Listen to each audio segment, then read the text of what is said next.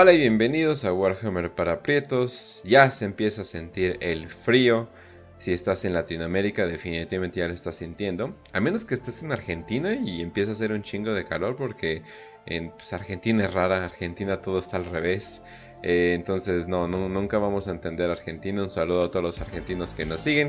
Pero si ya ven que está empezando a hacer frío, pues ya es época de los últimos programas del año, pero sin embargo los vamos a estar haciendo con mucho gusto. Vamos a estar tratando de sacar todos los que se nos sean posible. Ya saben que este año ha sido un poco diferente en cuanto a contenido, ya que pues hemos tenido cambios, hemos tenido eh, muchas cosas, ocupaciones, sobre todo Facio, nuestro Lord Master, ha estado muy ocupado con pues, cosas tontas, ¿no? Como su carrera y su vida real, ¿no? O sea, no mames, ¿a quién le importa eso? Aquí estamos para el Warhammer.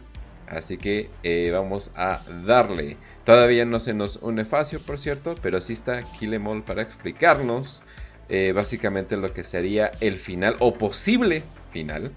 Porque de hecho voy a, poner eh, final asterisco al título.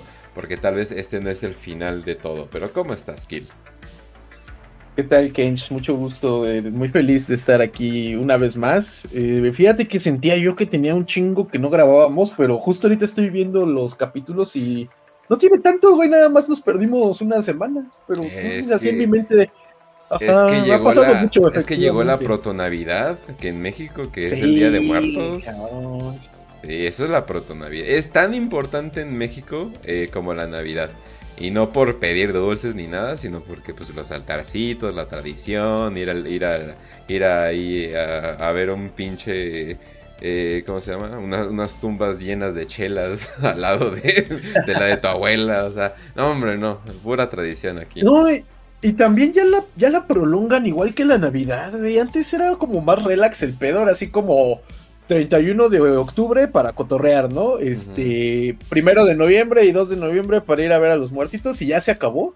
No mames, ahorita el viernes pasado todavía había banda haciendo sus pinches desfiles de calaveras, güey, y competencia de alebrijes y su pinche madre. Yo sí digo, güey, ya, ya pasaron casi dos semanas, ya, ya pláquense, ya dejen descansar a los muertos, hijos de la chingada. Pero aparte, es que es Halloween, eh, Día de, los Santos y Día de Todos los Muertos. Pero aparte, en Halloween, un día antes, dicen, no, este es el día donde vienen las mascotas, ¿no? Y es como que, ah, la verga también, ¿no? Es como que, y sí, o sea, pues obviamente yo sí le pongo algo a mis mascotitas y cosas por el estilo. Pero sí, o sea, ya es como una semana parecido con la Navidad, que, o sea, no es solamente ese día, o sea, muchos se toman tiempo pues para ir con la familia y cosas por el estilo. Entonces, pues sí, perdón banda, les vamos a sacar un episodio de miedo y lo vamos a tener listo para estrenar para el siguiente año. Le vamos a hacer como Misa Sinfonía que guardó su video un año. Sí, hicimos todo lo posible, pero pues la, vida luego no sale como quiere uno y pues ya, no tendría, la neta sería de muy mal gusto estar sacando videos de, de Halloween en pinche 14 de noviembre, ¿no? No tendría como que ninguna lógica. Pero, güey, aparte me estoy acordando que si eres pobre, también puedes celebrar todavía más porque el 28 de octubre ya ves que celebran a los de San Judas Tadeo, güey. Ah, Entonces se extiende todavía más del periodo de festividades protonavideñas. Sí, no, ese sí, eh, o sea, yo muy a favor de Prieto Pride y cosas por el estilo, pero San Juditas, ese sí ya está muy pesado para mí. Sí, ese sí ya es un nivel superior de priete. Es más, de hecho ese sí no te dejan pasar, güey, los mismos prietos si tú quieres llegar acá como de que, oye, este güey se ve que se baña muy seguido, ah, sáltenlo, ah, sí, a la verga. sí, se pone muy gacho y... Y pues moneo y perreo, San Judas, eh, yo te protejo. No me acuerdo cómo iba, pero no mames, o sea, no, está cabrón, ¿no? Entonces, un saludo en carreras, a todo ese pinche barrio cursiado a más no dar. Que por cierto escuché que la están gentrificando, así que también eso le pasa por pasarse de verga.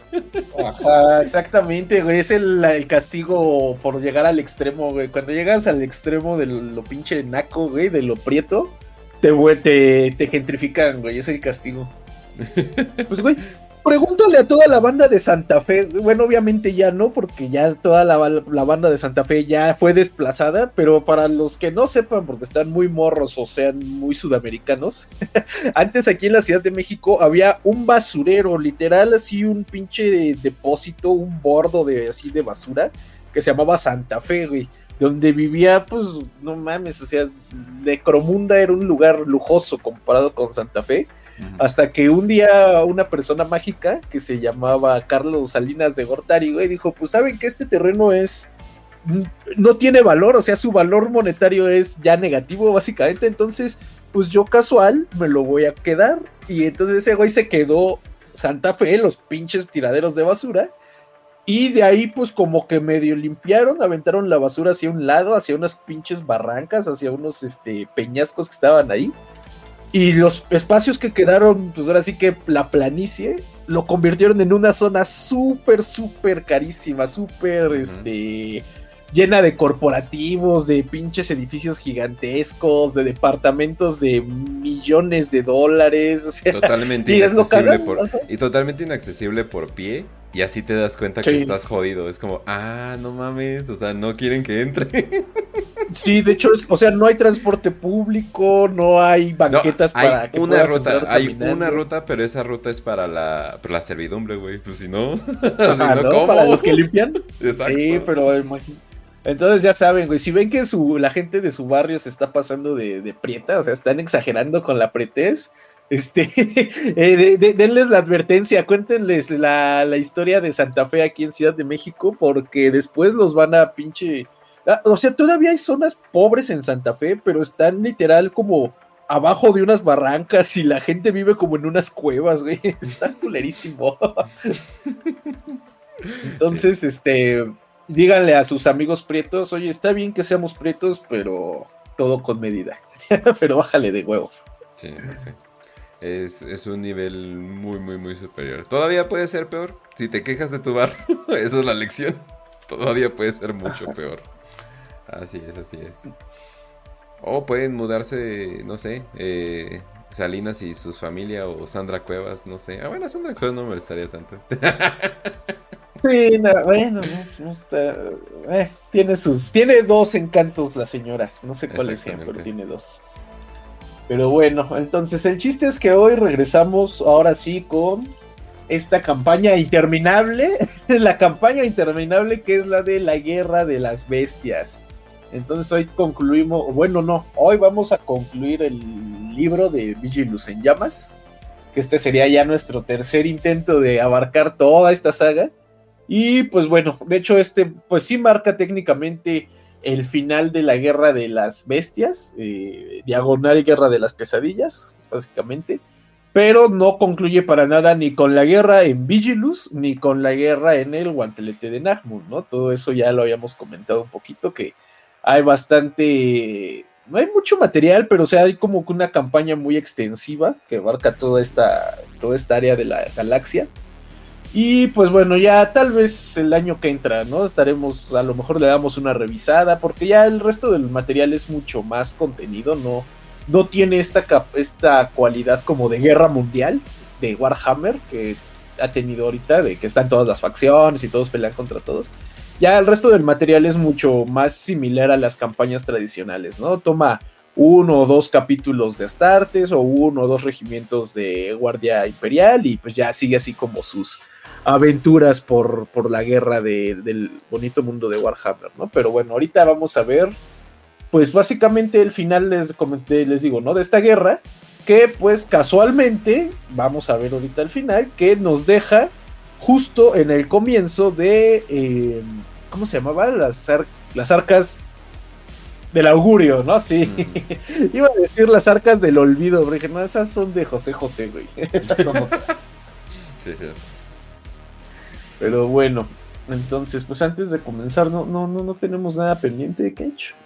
Pues no, no tenemos nada pendiente, nada más tenemos pendiente un club de lectura, que yo creo que lo vamos a hacer eh, la, si, es más bien este fin de semana, si todo sale bien, sobre The Reverie, Eh, no son libros fáciles de abarcar, fáciles de entender. No, es algo que puedas poner en un audiolibro mientras haces que hacer y vas a entender de manera, de manera fácil. Estos no son tan palomeros, digamos, como los de Eisenhorn o algo por el estilo. Los amo, banda, pero yo tengo un horrible gusto, así que son mis favoritos, perdón.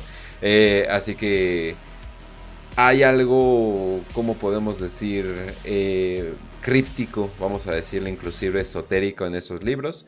Entonces, pues algo que obviamente nos tardaríamos. Además, luego sentimos que nos tenemos que apurar y no, hacemos el en vivo. Y hay tres de ustedes cabrones que sí leyeron el libro, así que no, no vamos a decir nada. Y ahora sí, ahora sí es todavía con más coraje, porque todavía en el de Gotrek y Félix, güey, yo ya me lo veía venir, porque todo el mundo estuvo chingue y chingue. ¿Cuándo es el club del libro de Gotrek y Félix? ¿Cuándo es el club del libro de Gotrek y Félix? Gotrek y Félix. Y llegó el día, güey, lo anunciamos así con bombo y platillo. Y al final del día, pues creo que nada más Rafa y no me acuerdo quién más se subieron.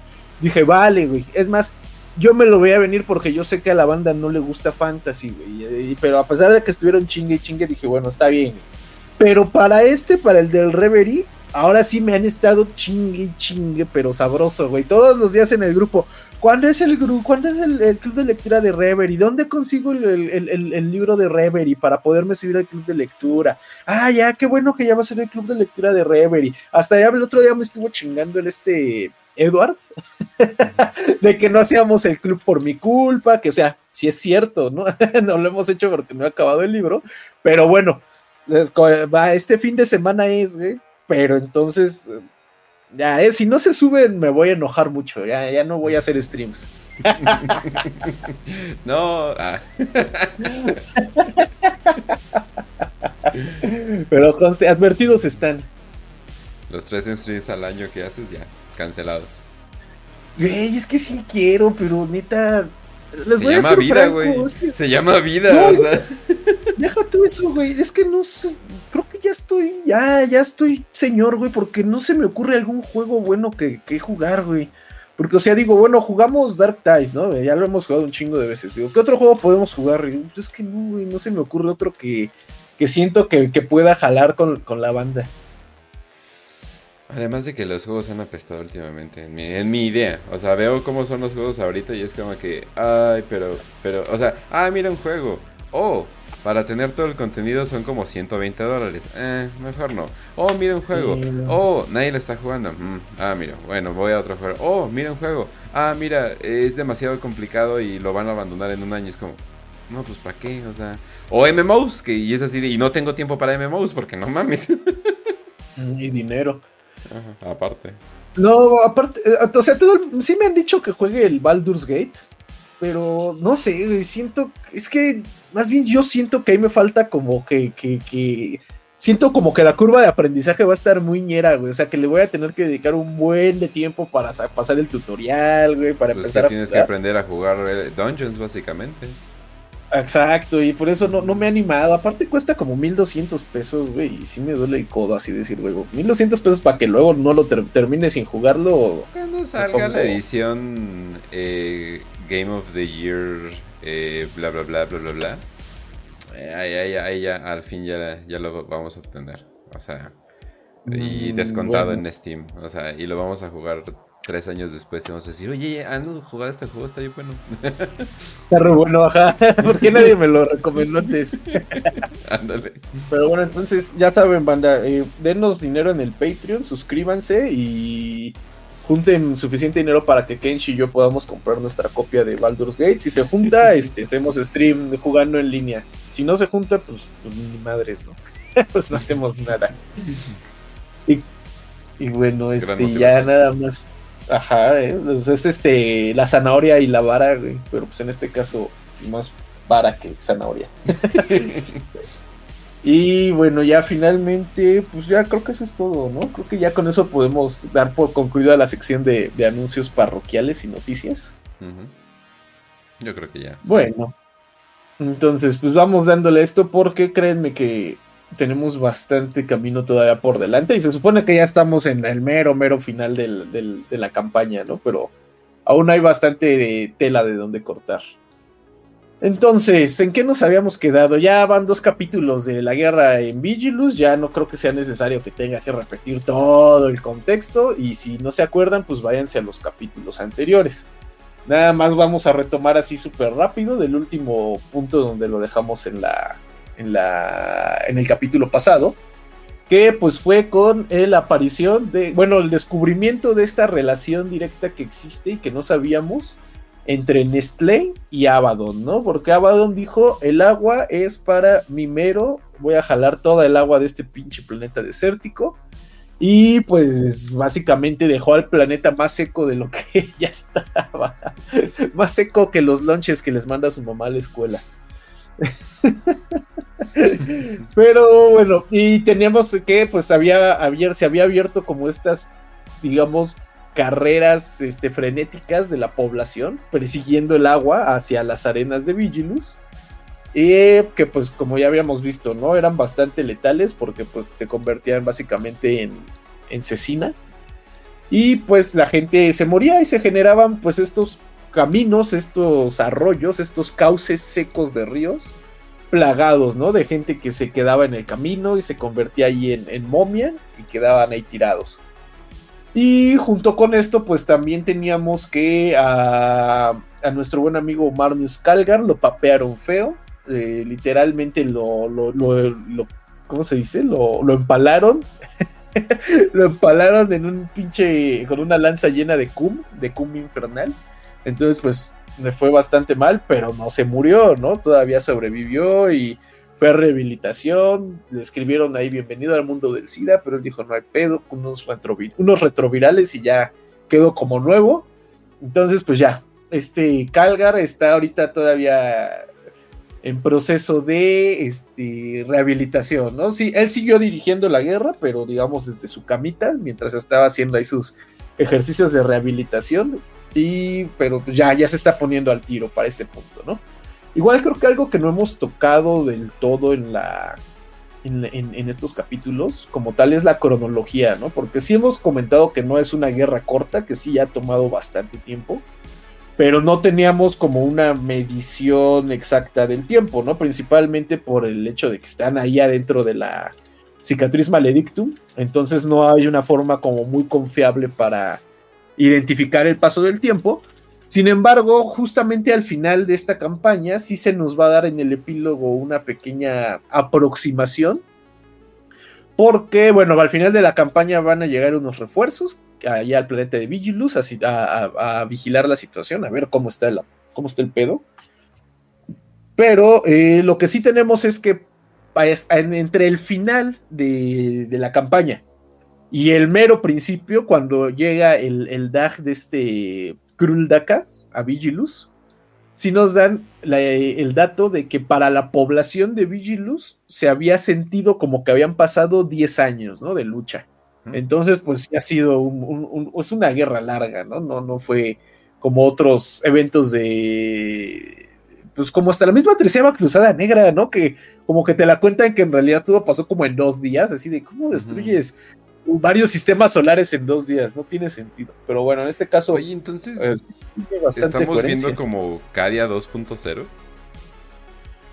Pues básicamente sí, güey, porque es como, se podría decir que es la continuación directa de los que estaba pasando en Cadia. O sea, literalmente cae Cadia y la siguiente, digamos, campaña importante sería, sería esta. Hmm, ok. Está, está, bien, o sea, bueno, eso es lógico, o sea, si hay un si hay un puente, digamos, de un lugar a otro que iba a haber otro otro Cadia, eh, pero si es como que, hmm, neta, necesitaban a huevo otro Cadia, pero pues quién sabe, ¿no?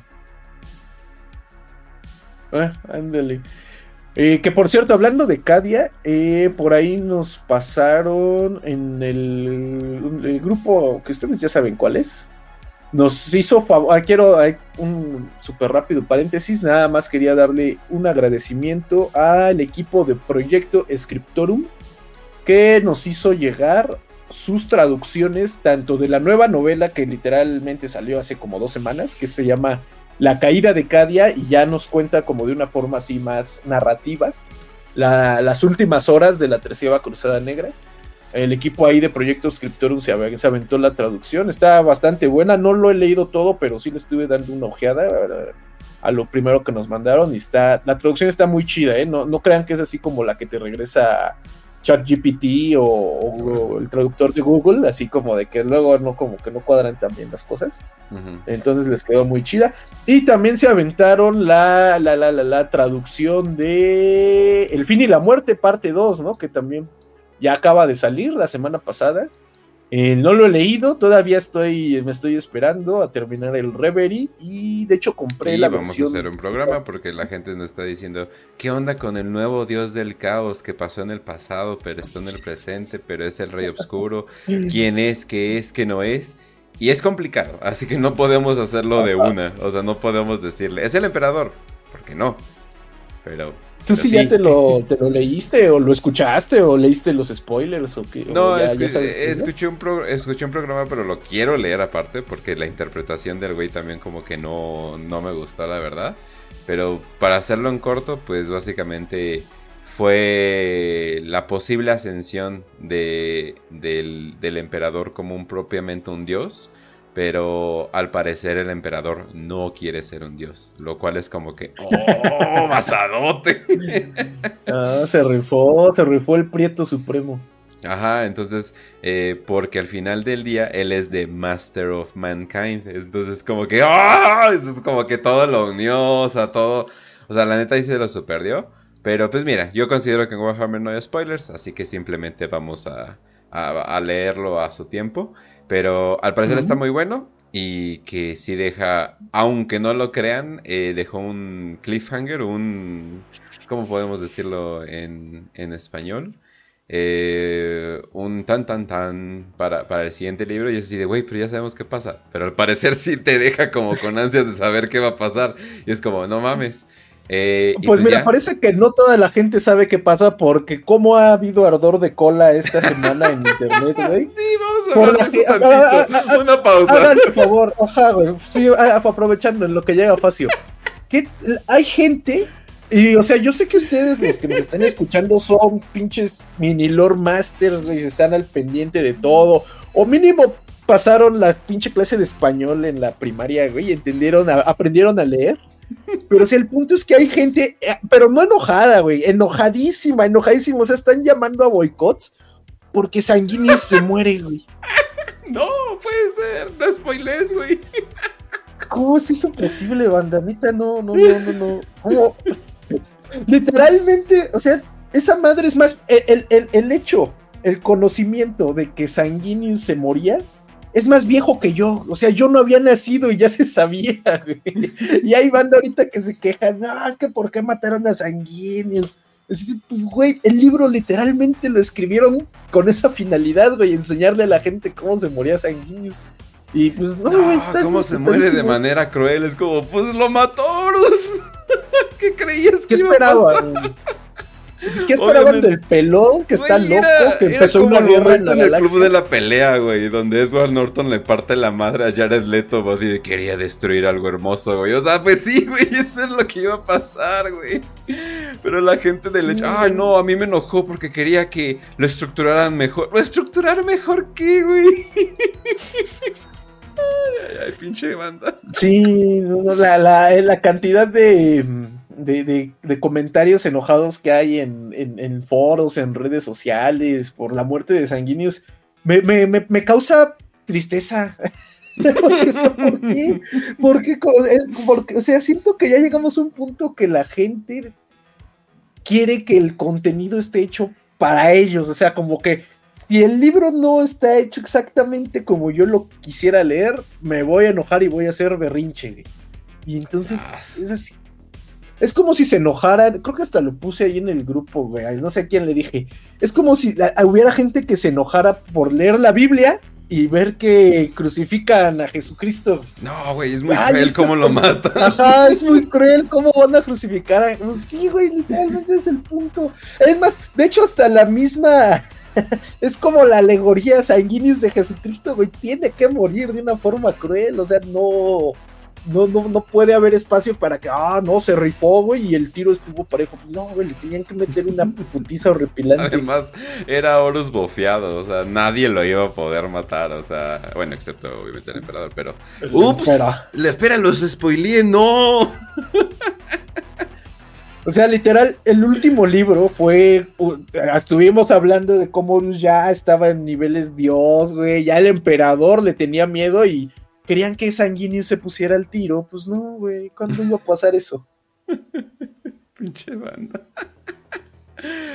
Ay, pinche banda estúpida. Pero sí, por si no supieron, en Reddit y en varios lugares del internet, mucha gente se enojó porque cómo puede ser posible que mataron a Sanguinius, cómo puede ser posible que fue muy cruel, pensé que iban a hacer eso así, eso así, bla, bla, bla, bla, bla, bla.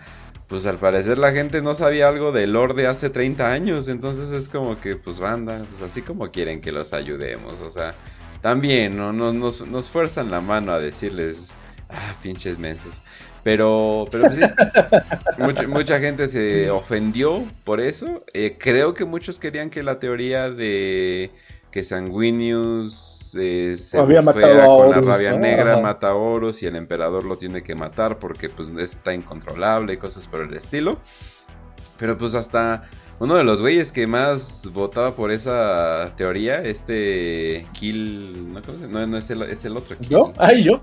No, es el, es el otro Kill. El, güey, Major Kill? Major Kill, exactamente. Hasta ese güey dijo así, ah, me equivoqué de la teoría, pero está chida, no sé qué. O sea, como le vale madres, ¿no? no sé, pero sí, sí fue bastante chistoso ver a un grupo de gente enojado por, por spoilers de, pues básicamente lo que sería casi casi un texto histórico. Es como que... Ajá. No mames, como que entramos en revolución, ¿no? O sea, güey, pues sí, eso es lo que pasó, ya, supéralo. ¿Cómo que hubo una revolución hace 100 años? ¿Cómo? ¿Y qué, y qué pasó? No, me digan qué le pasó a Francisco y Madero. me quiero eh, enterar. Eso, nos va a pasar, ¿no? En Historia para Aprietos, ¿no? Dale. Así la gente, no, ¿cómo puede ser posible? Pero pues sí, banda. Así que simplemente el consejo que les puedo dar es, pues, pues no mames, banda. Ya esto ya se veía venir. No se enojen por cosas tan viejas, por favor. Aparte, no tiene lógica la teoría de Sanguinius matando a, Horus, güey, por la rabia negra, porque se supone que ya los ángeles sangrientos en la rabia negra ven lo que lo último que vio Sanguinius, que es que le estaban dando en la madre, güey. Entonces no tendría sentido que eso hubiera pasado si nosotros ya sabemos lo que está pasando en el futuro, que es que a los ángeles sangrientos, pues ven cómo mataron a, sanguíneos, güey, no, no tendría. fue una reverberación, ay, no, palabra, eh, fue una reverberación eh, de un trauma. Que se supone que sí existen los traumas genéticos, se supone que la gente sí puede pasar traumas genéticos. Hay lo que podría llamarse como traumas tribales, se supone que sí existen. Y eso es básica, pero obviamente pues estos 40k están conectados por quién sabe cuántas cosas. Entonces se supone que fue este trauma en conjunto que tuvieron todos. No tendría sentido, como tú dices, porque pues como a Sanguinius le va a dar el trauma que le pasó, no le pasó, pero sí le pasó. Tiene más sentido que los Ángeles Sangrientos sean una facción trágica por el hecho de lo que le pasó a Sanguinius y que hubiera sido un evento tan pinche traumático que los marcó por el resto de su vida. Pero si lo quieres aligerar, entonces toda la pelea y todo el, el motif de Los Ángeles Sangrientos se va a la chingada. Entonces, pues así de, ah, pues entonces quieres hacer peor la historia, no, gracias. Entonces, pues no. quieren hacer, exactamente, quieren hacer peor la historia, güey, con tal de, no sé, güey, de mantener sus teorías o es que como que hay mucha bandita que también es bien simple de, de ¿no? como la, no sé, hay una chica ahí en el grupo de Petos Imperiales que entra una vez cada, cada que compra un libro y nada más compra libros de ángeles sangrientos y pues no sé, yo quiero, no es que no, güey, porque esa chica sí es muy, o sea, sí tiene capacidad de, de entablar una conversación lógica, entonces yo me imagino que ella no sería de esas de que, nada, ya sí quería que Sanguíneo sobreviviera. Pero no sé, yo me imagino que esa gente como Simp eran los que estaban como que más traumados, ¿no? Por eso de que se muriera eh, Sanguinis allá a manos de Horus. Pero no sé, no, a ver si están, si no están de acuerdo, los, todos los que no estén de acuerdo, déjennos ahí sus comentarios y explíquenos por qué, güey, porque neta me da mucha curiosidad. Quiero entender la psique de, de alguien que, que le genera tanto problema algo que se ya sabíamos desde hace más de 35 años. Exactamente. Sí, y pues básicamente pues borras muchos Sí, o sea, pues, entonces, ¿por qué? O sea, todas las historias de Dante se irían a la chingada. todo el pedo de Mephiston, o sea, pues no, o sea, arruinaría La serie de Ángeles de la Muerte ya no tendría mucho, mucho sentido. Ay, los, estos, ay, ¿cómo se llaman? Los que básicamente usan la rabia negra así, pero constantemente. Les hicimos un episodio. Ah, los desgarradores de carne. Esos meros. O sea, pues, ¿qué pasa con ellos? O sea, pues se van a la chingada. Entonces, como que no, pues, ¿de qué, de qué tiene chiste, pues? O sea, es lo que yo digo. O sea, son, tan simps de una facción que quieren destruir a su propia facción. O sea, me gustan los ángeles sangrientos y quiero quitarles su mito fundacional. No, no, no me suena lógico. Mm. Por eso déjanos sus comentarios, yo quiero entender. Es que, mira, es como los Sims cuando se enteran que su streamer favorita se casó, ¿no? Es como, ¡nah! Es como que...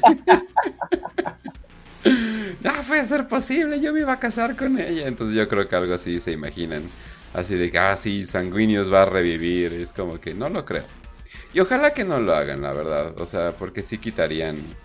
O sea, sé que si es una analogía de Jesús, pues obviamente, pues reencarno, pero pues Ah, me, gustaría que mantuvieran un poquito más como el, eh, la tragedia andando. Y parece ser que lo van a hacer. O sea, porque cada vez que veo nuevas noticias del universo, todo se está yendo a la chingada. Entonces, es como que, ah, bueno, ah, creo que Warhammer sí nos está haciendo caso. No importa que los fans se enojen. Denles una serie, no hay pedo. Denles una serie y se les olvida todo. No hay pedo, no hay pedo. Pero bueno. Esta fue la pausa.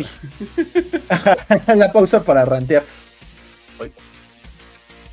Perdóname. Este, ahora sí. Bueno, regresando al tema que nos compete hoy, ¿no? Ya todo lo del fin y la muerte, parte 2, lo estaremos viendo a su debido tiempo, eh, en su debido club de lectura. Pero bueno, ya neta nada más era esto lo que ha estado aconteciendo en el mundo del fandom, ¿no? De Warhammer y no lo podíamos dejar ignorado. Mm. Pero bueno, entonces, ¿en qué nos quedamos? Que Abaddon se robó el agua, Ah, bueno, y creo que más importante que eso, porque eso de que Abaddon se robó el agua realmente nada más fue el meme de nosotros. porque en sí lo importante es que Abaddon había contactado a, una facción de los caídos que estaba ahí en Vigilus, que tenía su fortaleza, y que en la fortaleza tenían esta arma pues muy antigua, ¿no? De, que era mucho más vieja incluso que la época, la época oscura de la tecnología y con la cual podía generar estas este, distorsiones gravitacionales, lo cual va a ser acto seguido y va a disparar pues básicamente una caniquita que avanza hasta la atmósfera, hasta el al, espacio y pues ahí se genera como digamos un mini hoyo negro que, que, va a causar pues una distorsión de la gravedad en el planeta que al final del día fue lo que causó que el agua pues se desapareciera, se fuera a la arena y ahí se, se perdiera, se evaporara. Eh, y muchas otras cosas más, ¿no? Le dio en la madre a la infraestructura, le dio en la madre a, no sé, a, las mismas naves que estaban ahí estacionadas en la atmósfera combatiendo. Y, en fin, ¿no? Toda una serie ahí de catástrofes generadas cuando pues cambias algo tan aparentemente tan insignificante, pero pues que al final del día tiene una influencia tan cabrona como es la gravedad. Em, aparte de esto, pues habíamos visto que la invasión de Abaddon a Vigilus, pues no era solo él solito, ¿no? También traía, bueno, junto a la Legión Negra, pues venían básicamente todas las legiones traidoras, ¿no? Vimos que los mil hijos llegaron a darse en la madre ahí con los Drukaris, por ahí andaban los, este, los guerreros de hierro, pues más que nada recibieron la orden de participar en Vigilus y ellos la recibieron pues con bastante desprecio, pero lo que los arrastró a la guerra es que cuando se enteraron que ahí estaban los puños imperiales, ¿no? Entonces ellos no iban a dejar perder una oportunidad para este, humillar a sus rivales milenarios. Eh, los amos de la noche, pues también fueron ahí a buscar basura, ¿no? Que llevarse, buscar fierro viejo, este, muebles viejos que vendan. y, se llevaron una chinga, ¿no? Los, los Jean Steelers les, les, dieron la sorpresa, los espantaron, los terminaron ahuyentando y pues de puro coraje los amos de la noche antes de irse, este. Solo puedes eh, matar un ladrón con otro ladrón. Ándale. Ajá, pues de puro coraje antes de irse destruyeron, casi destruyeron a la al, ala del cuervo de los ángeles oscuros. Entonces, pues también no, no fueron humillados tan feo, ¿no? Sí hicieron pues algo, algo relevante, ¿no? El ala del cuervo no es algo así como para despreciar, así de fácil. Entonces ahí tuvieron su, sus claroscuros durante la campaña. Pero bueno, al final se fueron, ¿no? Dijeron, yo ya no quiero saber nada de esto, me retiro. Se van a la chingada. Eh, ¿Quién más? Eh, la Guardia de la Muerte habíamos visto que había llegado desde el principio de la guerra y se había establecido en una ciudad colmena que era conocida como Dontoria y ahí habían comenzado a esparcir sus, esta plaga que se llamaba la viruela Geller, donde pues básicamente te fusionabas con tus pinches electrodomésticos y te convertías en un monstruo ahí todo todo lleno de ronchas y de, y de electrodomésticos. Oh, como un Skibidi Toilet, ah, ¿cierto? lo conocí esta semana, ¿eh? entonces por eso no lo dije la otra vez. ¿Esto es una referencia a Skibidi Toilet?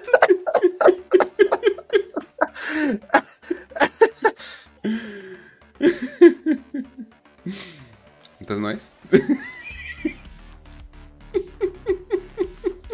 Perdón, manda maté a Kill. I kill the kill. A la verga, creo que sí lo maté. Ah, no, güey. Ay, güey, te pasaste de Y todos los mayores de 30 que escuchan el programa, ¿en el qué? Por si no saben, hay unas animaciones en YouTube pendejas que digo, no voy a chingar a los niños, también las animaciones en las épocas estaban pendejas, de hombres eh, retrete contra hombres televisión y cosas por el estilo. Seguramente vieron a muchos niños eh, vestidos de eso en, en esta, eh, en este Halloween. Esa es la referencia, banda. Podemos continuar.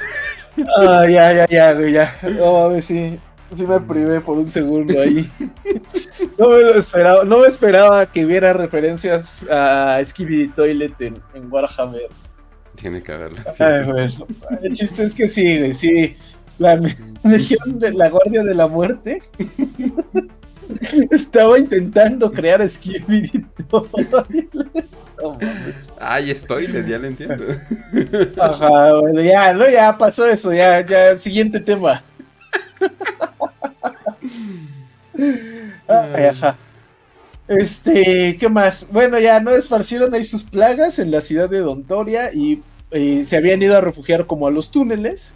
Y aparte, eh, hubo un esfuerzo ahí conjunto entre los halcones de Necrópolis, los puños carmesí y los manos de hierro para pues contener la, ciudad, ¿no? Y lo que hicieron fue pues levantar básicamente un muro de fuego, le prendieron fuego a las pinches tuberías y los depósitos de, de combustible con la finalidad de evitar que la población de Don Toria pues se saliera, ¿no? Y se fuera para otras pinches ciudades y continuaran con la pandemia.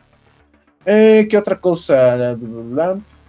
Otras cosas adicionales que, bueno, ocurrieron durante, digamos, el espacio entre la segunda y la tercera parte, es que también hacen arribo a la guerra los devoradores de mundos. y se van a unir al esfuerzo de, de, guerra, especialmente en Megaborealis. Que yo creo que de todas las ciudades Megaborealis ha sido la que se ha llevado la chinga más fea, ¿no? Porque Todavía, no sé, Mortval pues estaba ahí peleando con los orcos y ganaron. Pero bueno, llegaron los guerreros de hierro y ya, ¿no? Otra vez van a pelear contra los guerreros de hierro. Este. No sé, güey. Dirkden, pues estaba ahí los pinches mugrosos estos de, la Guardia de la Muerte. Pero. Este. Eh, ¿Cuál les estaba diciendo? eh. No. Uh, Sí, ah, no me acuerdo. El chiste es que sí, no, ya se me fue el pedo. Pero el pedo es que sí, este, llega, ah, en Megaborealis. En Megaborealis habían estado peleando primero contra los orcos, luego contra los Gene Stealers. Luego los, los Gene Stealers se quedaron ahí como en su pinche ese acueducto de donde estaban bajando agua desde la luna. Y no solo eso, sino que ahí el gran patriarca de todos los Gene Stealers resulta que estaba ahí metido en el agua, ¿no? Y le estaba echando ahí sus, sus pinches gargajos. Entonces pues, tuvieron que ir a sacarlo a, básicamente a, rastas, a, rastras.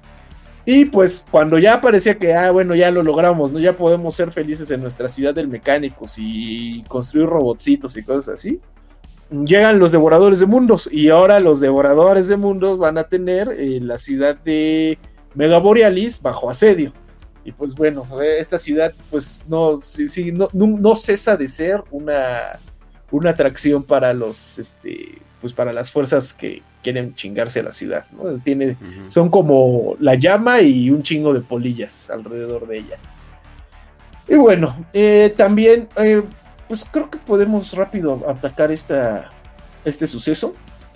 Un suceso interesante, bastante curioso que era conocido como el suceso de la central. Pero aquí tenía el nombre. Ahí estamos abajo. El suceso de la central. Ah, estamos arriba. La central 91, si no mal recuerdo. Acá está, mira. Ajá, la central K87.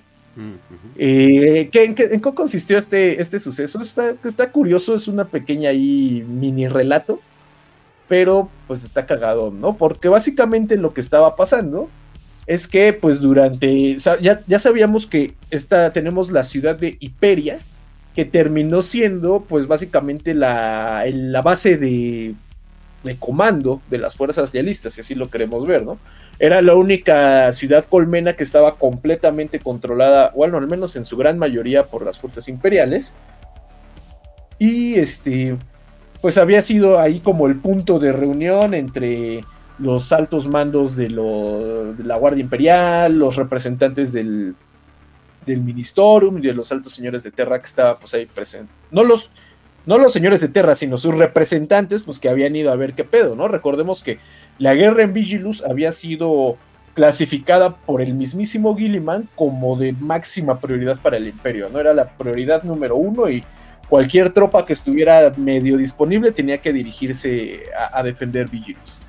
Entonces, pues una de las situaciones curiosas que vamos a ver aquí es que los miembros de la eclesiarquía eh, que se habían ido pues a instalar a, a, Hiperia, que para este punto la eclesiarquía ya había sido, digamos, si lo queremos ver así, purgada por los ultramarines, pues de todos aquellos miembros que se hubieran considerado como traidores o cobardes, entonces ya teníamos como una, una eclesiarquía, pues digamos, más, más, más devota, ¿no? Más centrada a, salvaguardar a los siervos del emperador y al patrimonio del emperador, ¿no? Entonces, eh, este grupo de la eclesiarquía pues se había dado a la tarea de conseguir agua para la población. Recordemos que la eclesiarquía tenía su propio acceso a fuentes de agua, ¿no? Que ellos purificaban, pues básicamente utilizando la fe, ¿no? No sabemos en qué consistía específicamente este proceso, pero ellos usaban la fe e incienso para purificar el agua quién sabe qué tan purificada Saquen a los prietos bailadores. Oh, por Dios. Entonces, pues, eh, pues, se había formado aquí como una pequeña, digamos, institución formada tanto por los eh, monjes, los sacerdotes de la eclesiarquía y también por eh, hermanas de la batalla. A este grupo se le conoció como la mano benevolente que pues lo que hacían era ir a repartir agua, ¿no? Básicamente entre la población de Hiperia y si podían llegar a enviar así como algún pequeño convoy o algo así a otras ciudades, pues también lo intentaban. Eh, lo curioso aquí es que eh, por algún motivo empezó a haber dentro de los mismos grupos de la mano benevolente rumores de que el agua que estaba llegando no era necesariamente pura, no había pasado como por los, los procesos adecuados para poder ser consumida por humanos. Ah. Y peor aún, sino que el agua que estaba llegando la estaban contaminando a propósito, un grupo de pues herejes, ¿no? E infiltrados dentro de alguno de estos cultos, ya sea Caota o ya sea Jim Stiller, que ya estaban proliferando por todo el planeta. Mm. Entonces, curiosamente, eh, este suceso de la, eh, la central K87 se va a dar cuando los rumores de que se estaba intentando distribuir agua contaminada, pues llega a los oídos de los miembros de la mano benevolente. Y entonces, ahora sí que apuran sus fuerzas, llegan a donde está un, este, va a llegar un convoy de pipas de agua, bueno, de transportes de agua. Y curiosamente llega el convoy de pipas de agua y junto con ellos llega un regimiento completo cadiano. De hecho, eh, bueno, no son del regimiento completo, pero sí son muchos pelotones de la, este, el, de la, del regimiento eh, no, no, no, no, segundo, o sea, 92 para los prietos, de infantería pesada de Cadia. Ellos llegan custodiando este cargamento de agua. Curiosamente aquí los miembros del ministerio, de la eclesiarquía y de la mano benevolente, pues exigen saber por qué un, un regimiento de soldados que no eran del planeta, o sea, de cadianos, y que no eran tampoco parte de la eclesiarquía, está controlando el suministro de agua. Y es en este punto donde curiosamente los cadianos, los cadenos de este pelotón, ellos argumentan que ellos están cuidando el agua porque este, alguien la está contaminando, alguien de la eclesiarquía. Entonces, pues entran así como que al tiro, ¿no? Oye, no, pues ¿quién está contaminando el agua? No son ustedes, ¿no? Pues no, nosotros la estamos cuidando, porque ustedes la están contaminando. Entonces, pues total que en medio de la discusión, a alguien se le salió un plomazo, ¿no? Paz. y ching, pues ya sabemos que las hermanas, sabemos que las hermanas de batalla no son exactamente así muy razonables, muy pacientes. Y pues básicamente se armó ahí la balacera, ¿no? Entre cadianos y, hermanas de batalla y fanáticos del, del, de la eclesiarquía. Y pues básicamente lo que terminó pasando aquí es que se perdió el agua, hubo una matazón y pues toda la infraestructura que se está usando así, las bodegas, ¿no? Y las este, tanques de almacenamiento y todo, pues terminó siendo destruido durante la batalla. y pues ya, digamos que se hubo esta catástrofe, se perdió el agua y pues ni modo.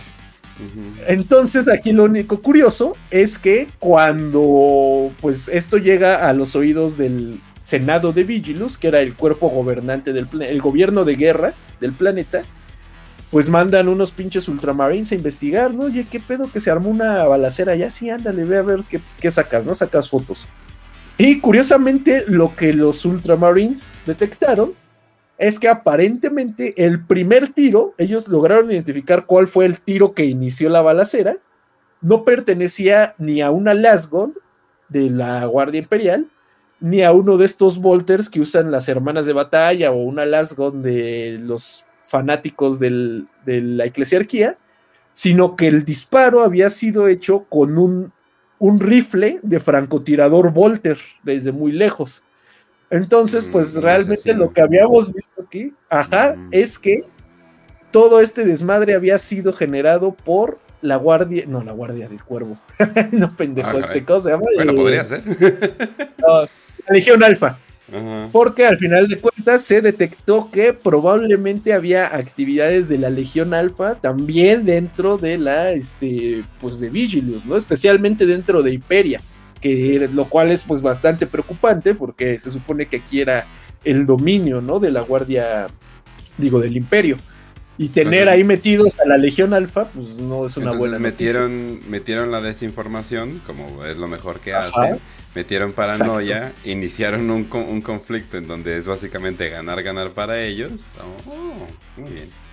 Muy listo. Ah, y, ajá, y lo cagado es que realmente no, el, imperio nunca tuvo evidencias concretas de que la Legión Alfa estuviera en la guerra. pues con una bala ganaron el pues, combate. Ajá.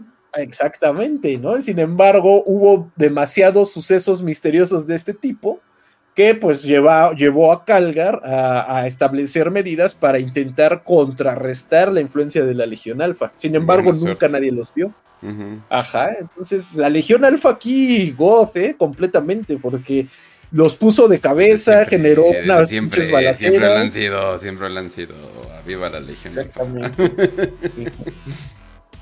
Entonces ya, eh, de hecho ya esa es la única, digamos, mención de la Legión Alfa, pero estaba bastante interesante, pues eso, ¿no? De que eh, tenemos como que la sospecha de que estuvieron aquí, pero no hay ninguna sola evidencia, ¿no? Entonces, pues, esos güeyes ya con el puro miedo tienen para mantener en cortito a los Ultramarines. Así es, así Ajá. Bueno, que por cierto, lo digo en público para que los, el público nos recuerde. Eh, pero tenemos que hacer otro episodio de la Legión Alpha porque hay un nuevo lore eh, con el libro de ah, Harrow Master. Entonces, básicamente ya abre mucho más de cómo funciona la Legión Alpha y cosas por el estilo. En qué estado actualmente está la Legión Alpha. Todo, la neta, muy interesante. Y al parecer quieren meter un. Eh, un ¿Cómo se llama? Un Decimus, digamos, pero para la Legión Alpha. pero, Ajá, pero como un poco diferente, o sea, no, no exactamente lo mismo, ¿no? Pero quieren meter como que un líder que no sea nada más Alfarius, ¿no? Entonces, eh, o Megan, o los dos. Eh, entonces, está, está interesante y, cosas picositas que, tal vez pueden ser relevantes para un futuro muy cercano, de hecho. Mm, interesante, interesante. Bueno, eh, ya, ya sé, ya, ya, lo tendremos en su momento. Uno pensaría que ya para este punto estaríamos quedándonos sin contenido y no, güey, creo que lo que nos sobra es contenido pendiente, ¿no? Sí, por mucho. Esa es la cosa con Warhammer, como, como este episodio. O sea, es literalmente Así de, ah, eh, mira, hay algo llamado Vigilus, a ver, vamos a checarlo. Y tres episodios después, oye, creo que está interesante. creo, que, creo que es mucho. creo que no debimos de haber hecho esto. también, también. Mm, mm, mm, bueno, entonces, pues para este punto así está la situación con las legiones traidoras. Las legiones traidoras andan bastante, bastante al tiro, están por todos lados, les están dando en la torre. Otro, a ver, otro punto interesante antes de entrar de lleno en la historia que, quería tocar era un personaje, ¿no? De la Legión Negra de entre todas, porque muchas veces pues, todo el mundo se queda de, ay, es que es sábado nada más, pero pues recordemos que la Legión Negra son marines de cualquier legión, ¿no? De cualquier capítulo pueden formar parte de la Legión Negra. Y entonces uno que está interesante ahí su historia que nos cuentan en una de estas, este, digamos, como notas al pie, es del Archlord Discordante. Ese es su nombre, el Archiseñor, el Archlord, como le quieran decir, Discordante, cuyo nombre original, eh, bueno, no, ese es su título. Mm. Eh, título, el nombre con el que le conocen dentro de la Legión Negra es como Vex Machinator, Vex Machinator. Ajá, ese sería su nombre. que, era este un Noise Marine. No, de hecho todavía puede ser un Noise Marine, pero bueno. Ajá. Quién sabe, mira, te voy a contar y tú me dirás qué pedo con él. Este güey está bien cagada su historia porque es un, un, un, alto mando de la Legión Negra, pero es uno de los más queridos por Abaddon, güey. Es de los, de los Marines que Abaddon realmente le tiene aprecio y lo considera uno de sus miembros más importantes.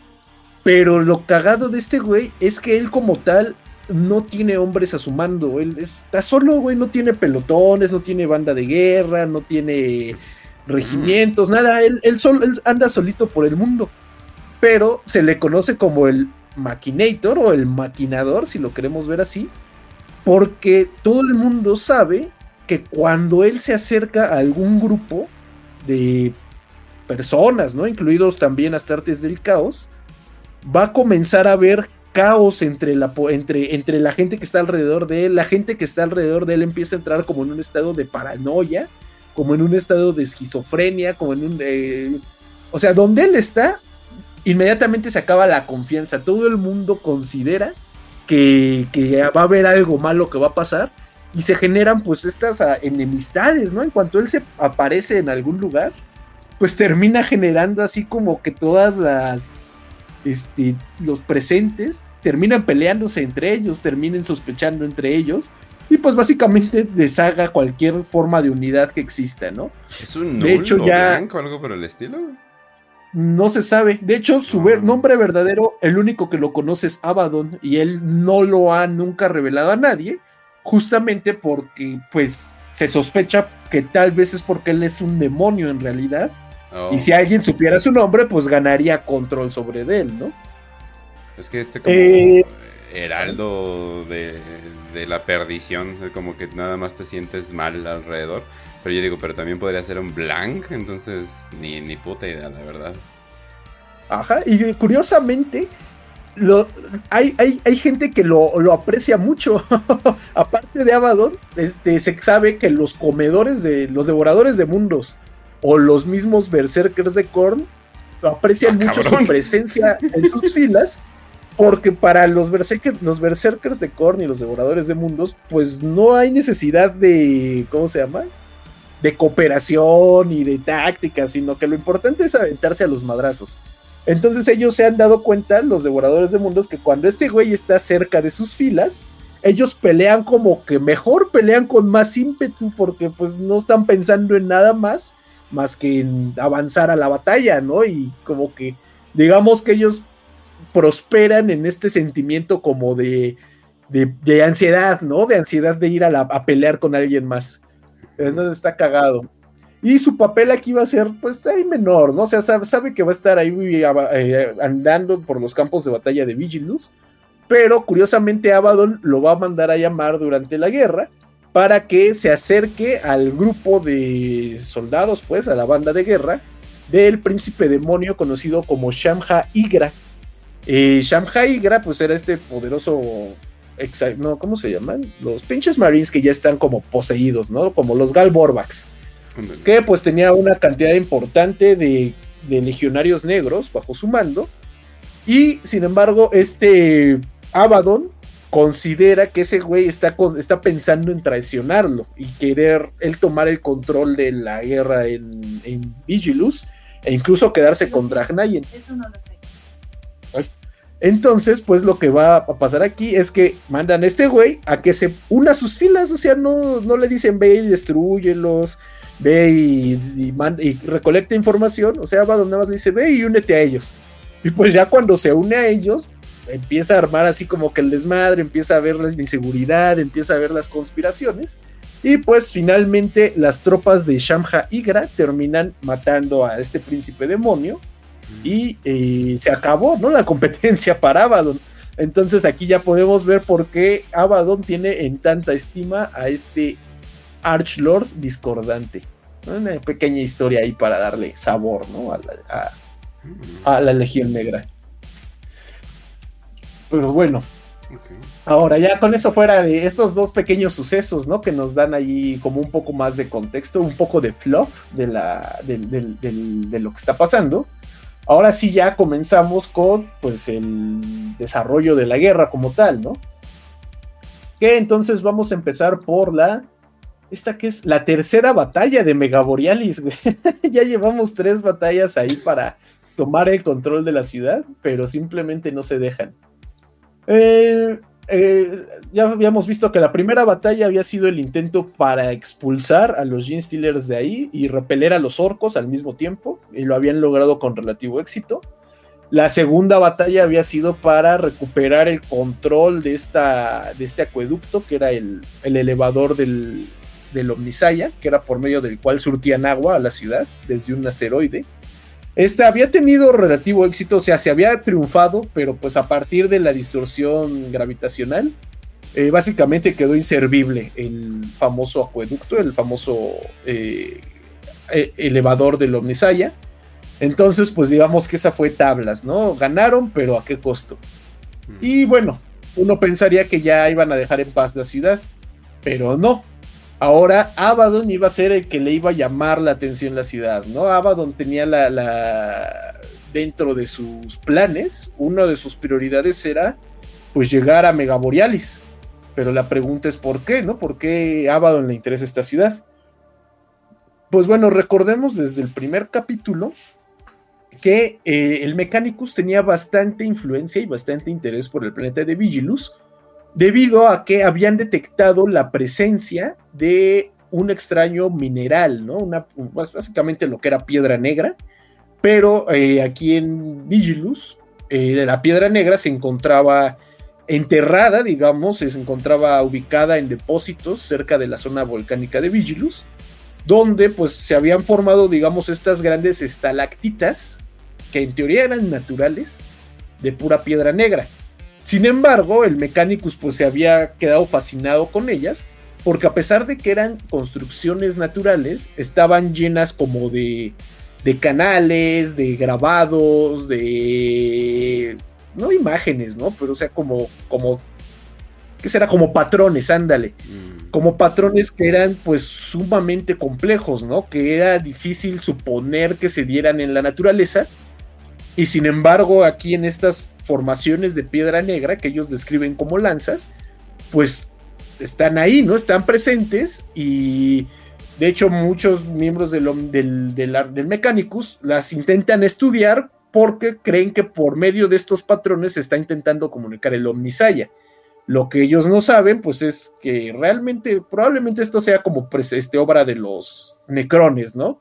O al menos de los Necrontyr durante su guerra con la, contra los Zetán y los. ¿Cómo se llamaban los pinches sapos estos? Este... Los antiguos.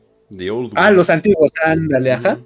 Porque aquí vamos a enterarnos de algo que está. Un, cachito de lore bastante interesante. Que es que eh, los famosos eh, monolitos. Perdón por interrumpirte. Nunca pensé que íbamos a ver Lord de la guerra en el cielo en esto. Qué pedo, está súper extenso.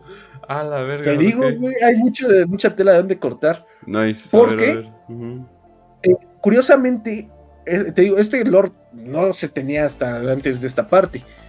Eh, la, Abaddon va a Acadia, o bueno, nos terminamos enterando que él va a Acadia porque él quiere destruir los famosos monolitos de piedra negra, ¿no? Que son lo que está deteniendo la expansión del ojo del terror. Y pues al final lo logra y se abre la pinche cicatriz. Lo que no sabíamos y que bueno, hasta ahorita se está revelando en esta campaña, es que los famosos monolitos no existían solo en Cadia, los famosos monolitos existían de una forma u otra, así como estas construcciones de piedra negra, en varios planetas. Y de hecho, al menos una cruzada negra, no nos dicen cuál, pero dicen al menos una de las cruzadas negras, que no fue la treceava, tenía como objetivo destruir estos planetas donde Abaddon tiene identificados que están pues todos estos este, monolitos, que casualmente dicen si tú trazas la ubicación de estos planetas donde existían los monolitos que ha ido destruyendo Abaddon, tiene la misma trayectoria por donde se esparció la cicatriz maledictum cuando se abrió. Y pues por eso en este momento, eh, digamos que es del interés de Abaddon, pues también destruir eh, Vigilus. No solo porque Vigilus representa pues este paso entre, ¿cómo se llama? Entre los dos lados de la cicatriz, sino porque pues este paso realmente existe gracias a que pues existen estas formaciones de piedra negra. De igual forma nos eh, narran que la piedra negra funciona como un imán para la disformidad, porque dependiendo de la carga de la piedra negra puede funcionar tanto para repeler el warp como también para atraerlo. Entonces, cuando eh, las fuerzas del caos detectan que existen pues estas formaciones de piedra negra, su primer, digamos, impulso es hacerse del control de ellas y los portadores de la palabra realizan ahí como sus pinches rituales mamones para asegurarse que la polaridad de la piedra negra esté pues sintonizada para atraer el warp. Y bueno, en los casos en los que no es posible, como en Cadia, donde no hay como digamos esta, esta chance de ponerse allá a hacer rituales, pues la otra alternativa es destruir el planeta, ¿no? Y quitarse ya de problemas. Entonces lo que aquí nos revela Abaddon, o bueno, nos revela el narrador, que al final del día nos cuenta qué es lo que trajo a Abaddon a Vigilus, es no solo hacerse del control del paso estratégico entre los dos lados del imperio, sino pues destruir tanto los pilares que están aquí en Vigilus, como que también hay pilares del otro lado del guantelete de Nagmus, ¿no? O sea, en este pasaje, del otro lado, en el planeta que se llama Sanguaterra, que está del lado del Imperium. ¿Cómo se llama el otro? Imperium. No es Nihil. No, pero el otro, el lado. Sanctus. Ah, del lado del Imperio normal ah. está el planeta de Sanguaterra donde también existen pues estos pilares entonces pues eh, cuando básicamente el plan de Abaddon es que cuando termine con Vigilus se va a seguir con Sanguaterra y va a cerrar por completo ya pues el pasaje no y que para poderse quedar con la mitad de la galaxia a su, a su merced. Y bueno, pues casualmente, eh, el Mega Borealis, ya después de esa pinche desviación gigante, estaba los depósitos, el depósito más grande de piedra negra que los pinches mecánicos habían estado extrayendo, habían estado minando, refinando y lo habían llevado a una, a una fortaleza que estaba dentro de Mega Borealis que se conocía como el silo número 15 que bueno, en este silo ahí tenían pues todas las estas lanzas, les decían los de el Mechanicus, de piedra negra. Entonces, pues ya, Abaddon primero termina, digamos, su primera misión, que es disparar la garra del vacío, el arma que tenían los miembros de los caídos. Y pues ya que la garra del vacío está haciendo su desmadre, Abaddon se lanza pues al famoso silo número 15 con la finalidad de pues ya sea tomarlo o destruirlo. Eh, cuando eh, llega aquí, la, ¿cómo se llama? El plan de Abaddon es que la vanguardia la encabece no la Legión Negra, sino que la haga una banda de guerra que se conoce como las Bestias de Bronce, que son estos, digamos, herederos, eh, Sí, ¿no? sucesores ah, de los devoradores de mundo, de los devoradores de mundos, que realmente su esquema no está tan chido, ¿eh, banda? No, no, o sea, no hay mucha diferencia entre los devoradores de mundos y los estas bestias de bronce, o sea, siguen, tienen el mismo esquema de color. Mm. Tal vez la única diferencia es que los devoradores de mundos traen como sus detalles en dorado y estos güeyes los traen en plateado, pero pues no, nada que ver. Pero al menos, bueno, nada interesante, ¿no? Nada digno de, de mención. Pero bueno, al menos sí nos hacen la, aclaración de que estos, las bestias de bronce tienen una doctrina de guerra que le gusta mucho a Abaddon y por es que es el motivo por el cual los usa como vanguardia en muchas de sus guerras, de sus batallas, que es que eh, a pesar de que son berserks de Korn y que les gusta el combate cuerpo a cuerpo, también les gusta mucho el uso de vehículos y de monstruos dentro de sus filas.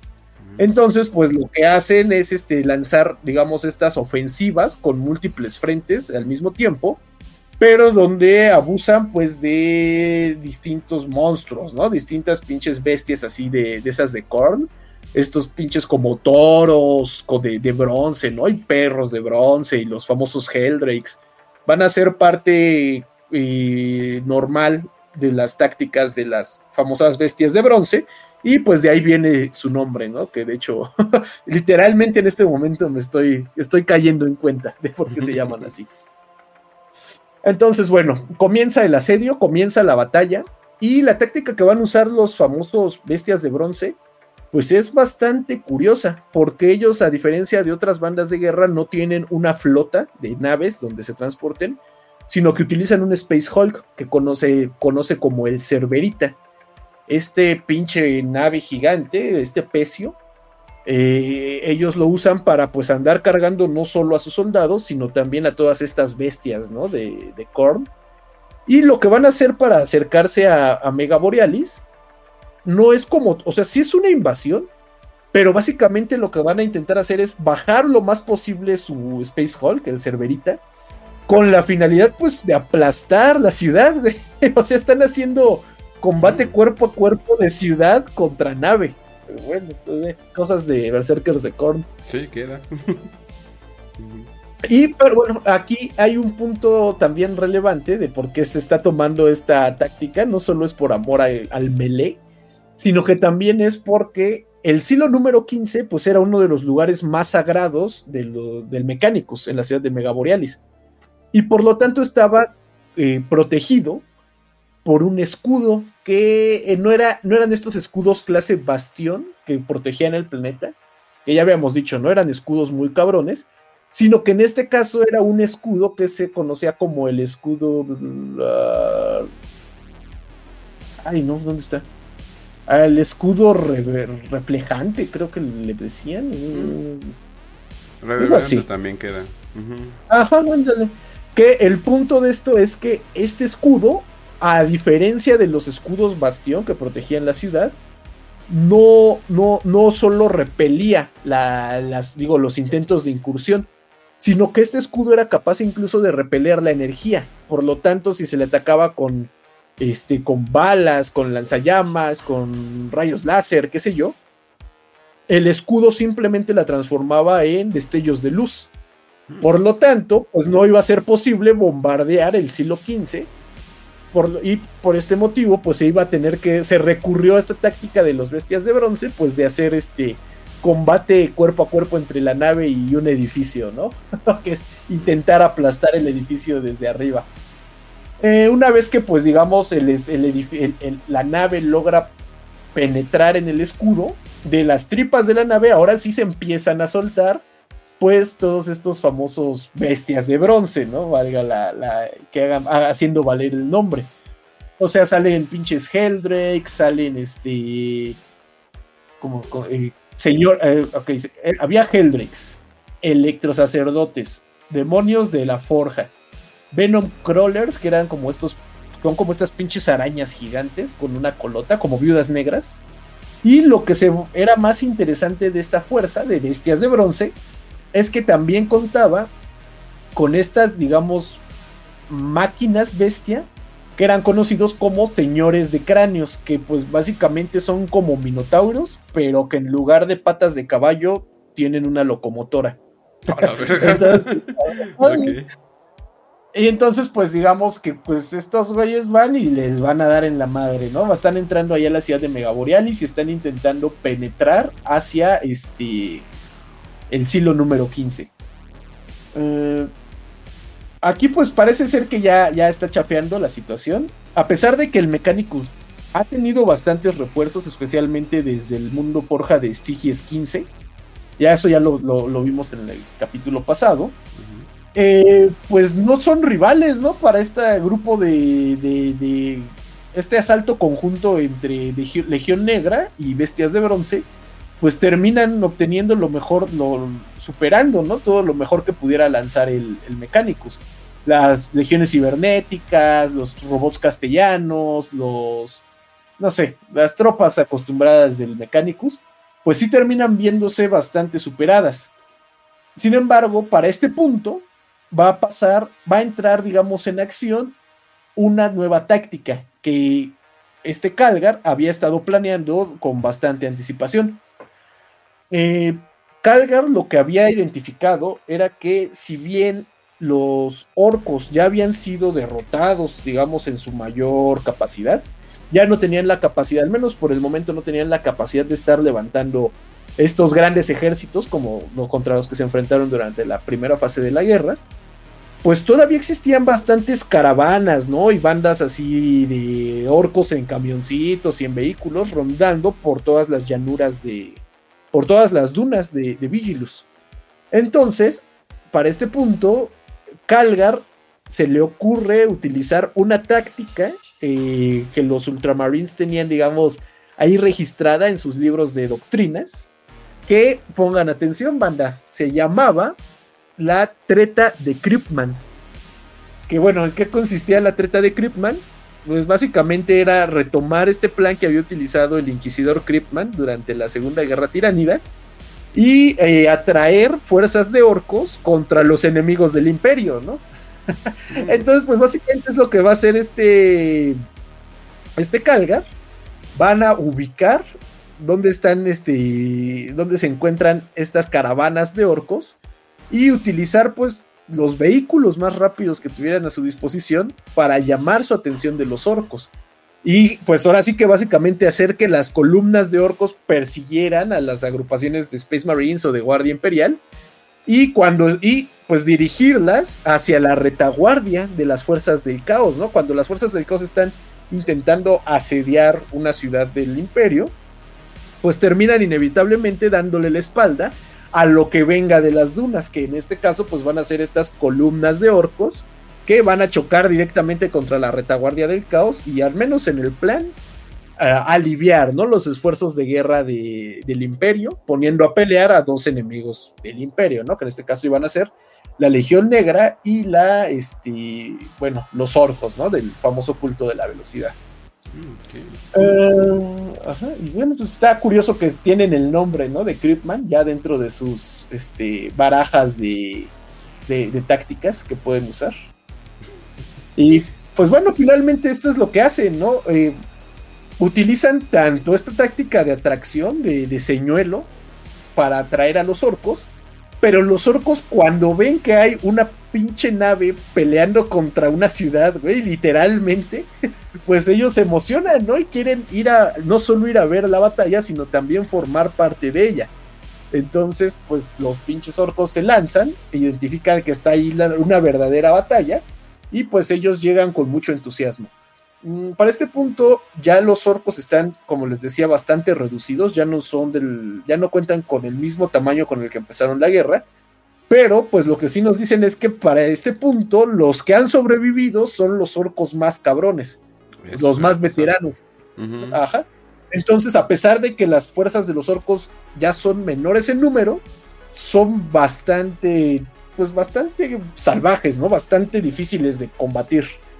Y pues lo que vamos a ver es que el, grupo de orcos que se van a dirigir a Megaborealis, pues a esta pelea gigantesca entre una nave y una ciudad y pinches bestias mecánicas y bestias de bronce, pues va a ser el grupo más elite de todos los orcos.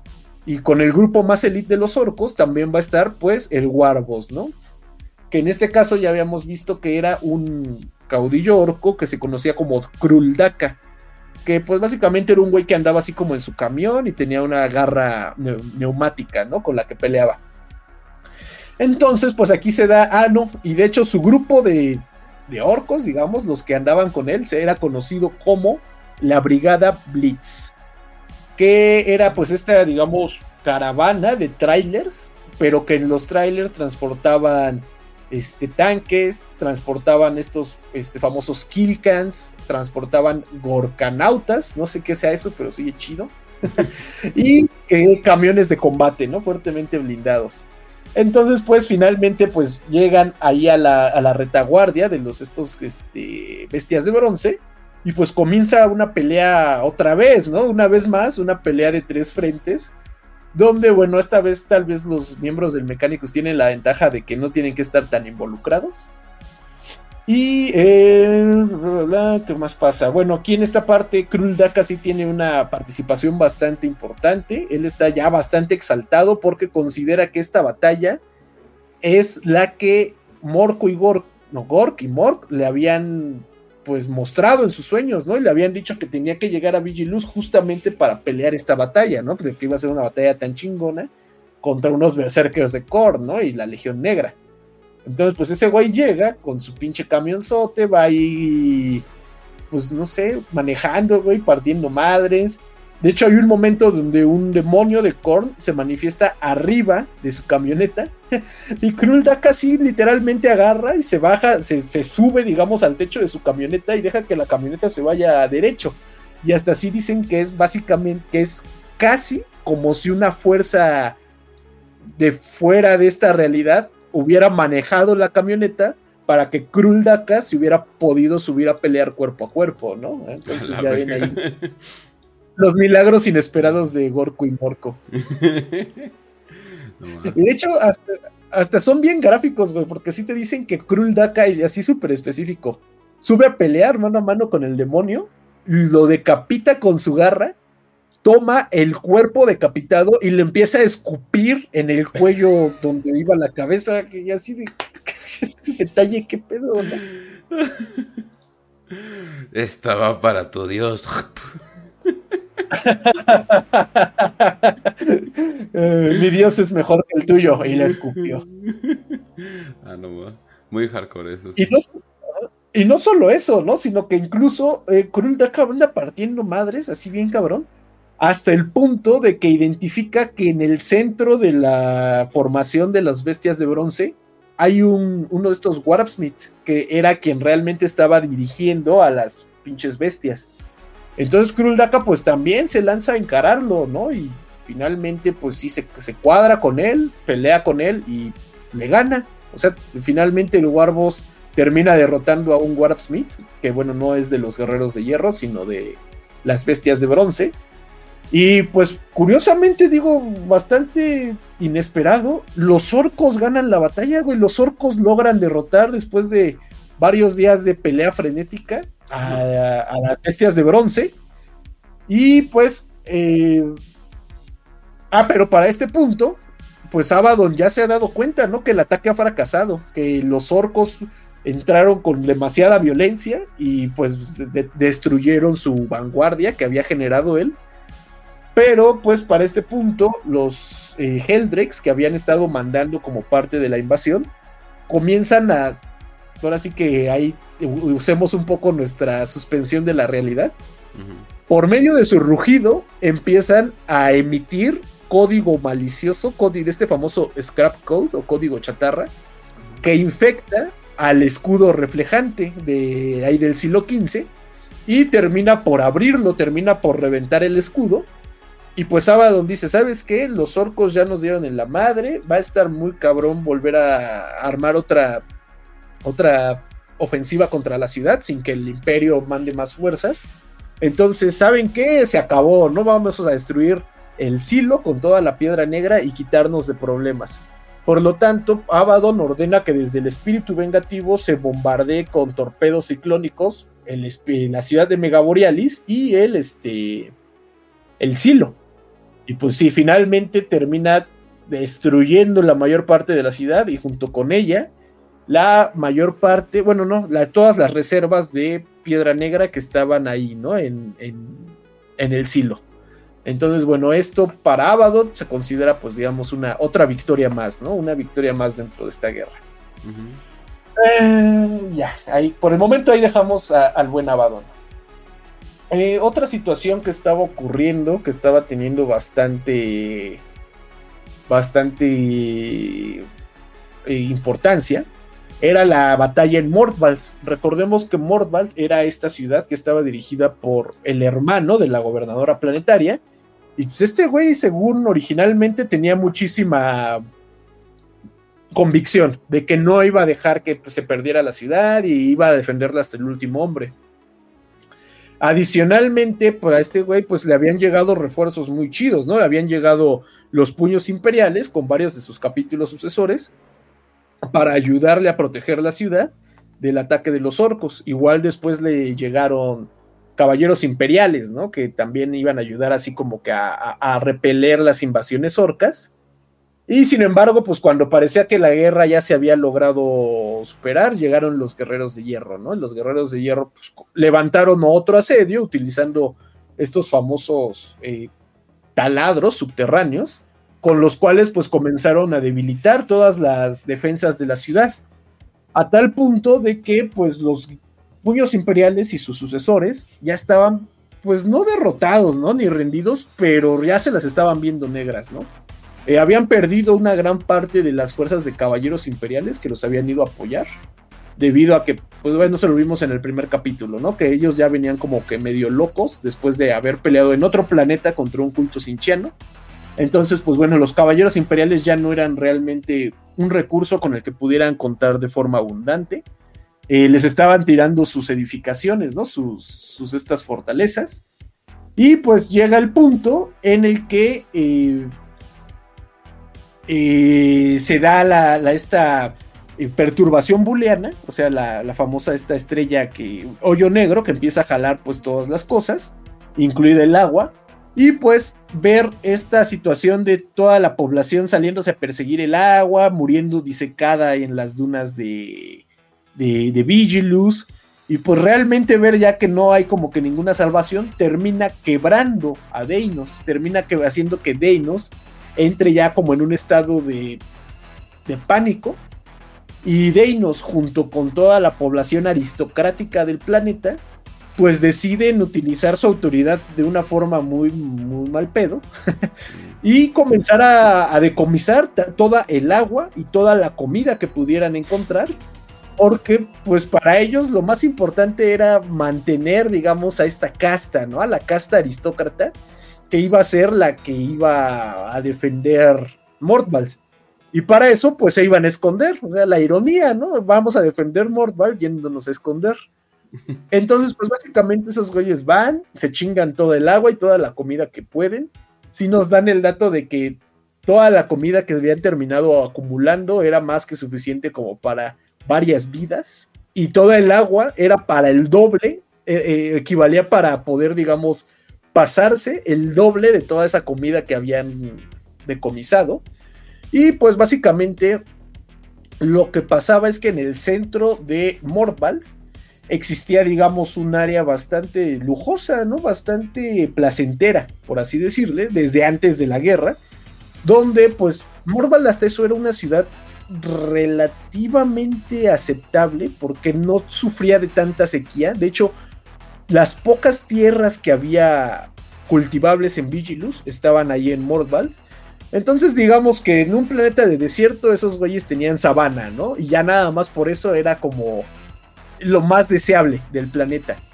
Y mm. por lo tanto, en el centro de Mordval se habían construido, digamos, estos como zonas lujosas, ¿no? Como spas, si así lo quieren ver, donde había clínicas de rejuvenecimiento, zonas de descanso, este, jardines, etcétera, etcétera.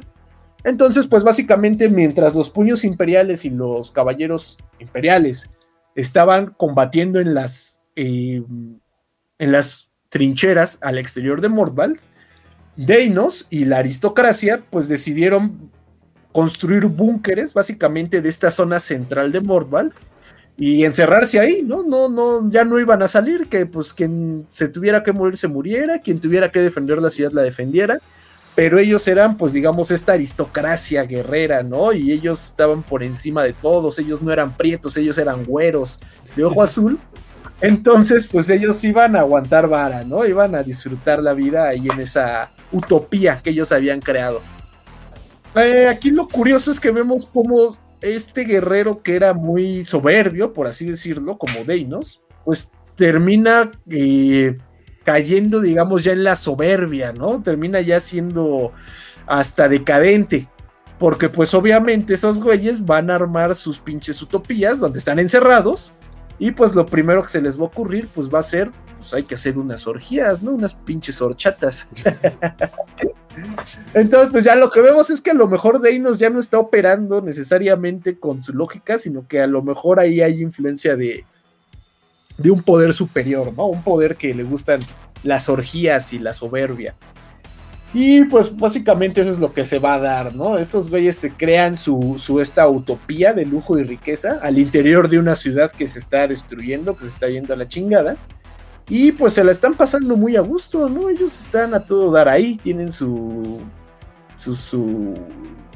el tiempo, el mejor, la época de su vida, ¿no? en el placer y la abundancia. Sin embargo, pues esto genera un olor a exceso, ¿no? Genera una, una vibra bastante pesada, que por un lado termina generando ya la rebeldía completamente abierta de la población. La población sabe que Deinos y la aristocracia están ahí encerrados en la utopía. Y pues básicamente ya les vale verga, se terminan convirtiendo a cultos caotas y comienzan a, rebelarse en la ciudad, ¿no? Pero al mismo tiempo, pues toda esta energía basada en la soberbia y el exceso y, este, sentirse white pues termina llamando la atención, ¿no? Y nada más y nada menos va a llamar la atención de un capítulo, bueno, en este caso una banda de guerra que a mí, a mí me gusta mucho, pero no tenemos como que mucha, mucho lore de ellos. O bueno, sí tenemos, pero muy poquito, ¿no? Comparado con otros. Que es este capítulo que se hace llamar el Flawless Host. Que ¿Cómo se traduciría eso? ¿Qué, cómo Flawless, el que no tiene flow. Flawless Host. Flawless Host, que es este en español. Vamos a ver qué dice el traductor. Sin... la... Es que, güey, ¿cómo traduces el flow? Ah, el flow, flow es de falla, ¿no? Es de la falla. Lo que no entiendo es qué es el host, güey. Son como los avatares de las de la perfección, ¿no? De las de la inmaculación, si lo quieren ver así. Dale, dale así que, que por cierto, dale, sí, que, eh, ¿qué? Ay, güey. ¿Ahora? ¿Ahora? Ah, ya llegó mi padrino. Sí, ya llegó Facio, pero está como que un poco. No sé por qué me escucho ahí. ¿Por qué sale mi voz de la de Facio? quién sabe, quién sabe. Ahorita yo creo que, que la arregle y ahorita, y ahorita sea un espacio. Pero bueno, continúa. Bueno, el chiste es que tenemos estos, este, como avatares inmaculados, ¿no? Si lo queremos ver así. Si queremos hacer esa traducción, yo la voy a hacer así porque pues yo estoy narrando y puedo hacer lo que se me hinchen los huevos. Ah, Entonces va a ser así, este, ¿qué? ¿Cómo dije? Los avatares inmaculados. Que los avatares inmaculados son un capítulo que ya existe, ya está presente en la en el lore de los capítulos de, de Slanesh, que eran básicamente un capítulo descendiente de los Ultramarines, de hecho creo, o, se sospecha que eran descendientes de los Ultramarines, que eran un capítulo bastante, que había ganado bastantes honores, bastante similar, por ejemplo, a, las garras este, celestiales, a este capítulo que después iba a volver el de los Corsarios Rojos. Eh, eh, los estos avatares inmaculados también no tenían bastantes honores, habían servido con bastante éxito durante muchos siglos o hasta milenios en el imperio. Y pues básicamente se habían vuelto como unos hijos del emperador chiquitos, ¿no? En el sentido de que ellos, tanta era ya como su obsesión con generar una doctrina de guerra tan exacta, tan perfecta, tan eficiente, que pues terminaron sucumbiendo ante pues su misma obsesión con la perfección, ¿no? Y terminaron pues cayendo hacia el culto, hacia la adoración a Slanesh. Mm, su, esquema de color está bastante feo, no lo puedo negar, porque es así como de un color rosa mezclado con color carne. Eh. Y su casco es literalmente color carne. No sé si sea, esté cubierto de carne de verdad o nada más el color, pero bueno. Ahí le sirve de, de recordatorio de que sí hay un capítulo de Ultramarines que se obsesionaron tanto con el Codex Astartes que terminaron cayendo ante ante Slanesh, ¿no? Curioso su caso. está, está, bastante raro, la verdad. Creo que fácil ya regresó su micrófono. Creo que ahí estamos, ¿no? Ya está. Ahí está. No sé qué. Es que no traigo el otro micrófono por el momento, entonces tuve que improvisar. Pero bueno, un saludo a todos. Este, un saludo a todos, perdón por la tardanza, gente, a la que nos está escuchando. Pero pues había algo de tráfico y la lluvia, entonces son dos cosas que al mezclarse pues no van muy bien. Eh, pero aquí estamos, aquí pues el Kill nos ha hecho favor de seguir narrando esta parte de la Guerra de las Bestias. No digo mucho para no interrumpir el ritmo de la, de la narración, pero bueno, un saludo a todos. ¿Cómo están? no, no estamos muertos.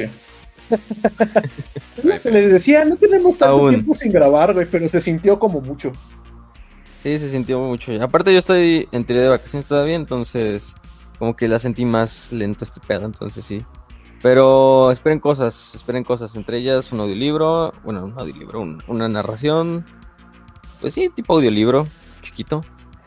Ya no es Halloween, pero hablamos sacar de todos modos, así que váyanse a la verga, gente. Y pues nada. Este, cosas ahí se vienen voy a hablar por todos, pero ¿por qué sigue lloviendo? Ya es noviembre, chinguen a su madre, ¿por qué sigue lloviendo? Ya. A la verga. Ya, es el frío que esté lloviendo, güey. No, no, no, ya, suficiente, se cancela. Sí, ya, ya es Navidad, ya, ya, Tiene que ser clima navideño. Pero, bueno, bueno. exacto. Entonces, nada, seguíamos, ¿no? Que con esto de los avatares inmaculados, y pues básicamente les llega como el olor a exceso, el olor a Slanesh. y pues se, se, dirigen al centro de, de ¿no? A la famosa utopía.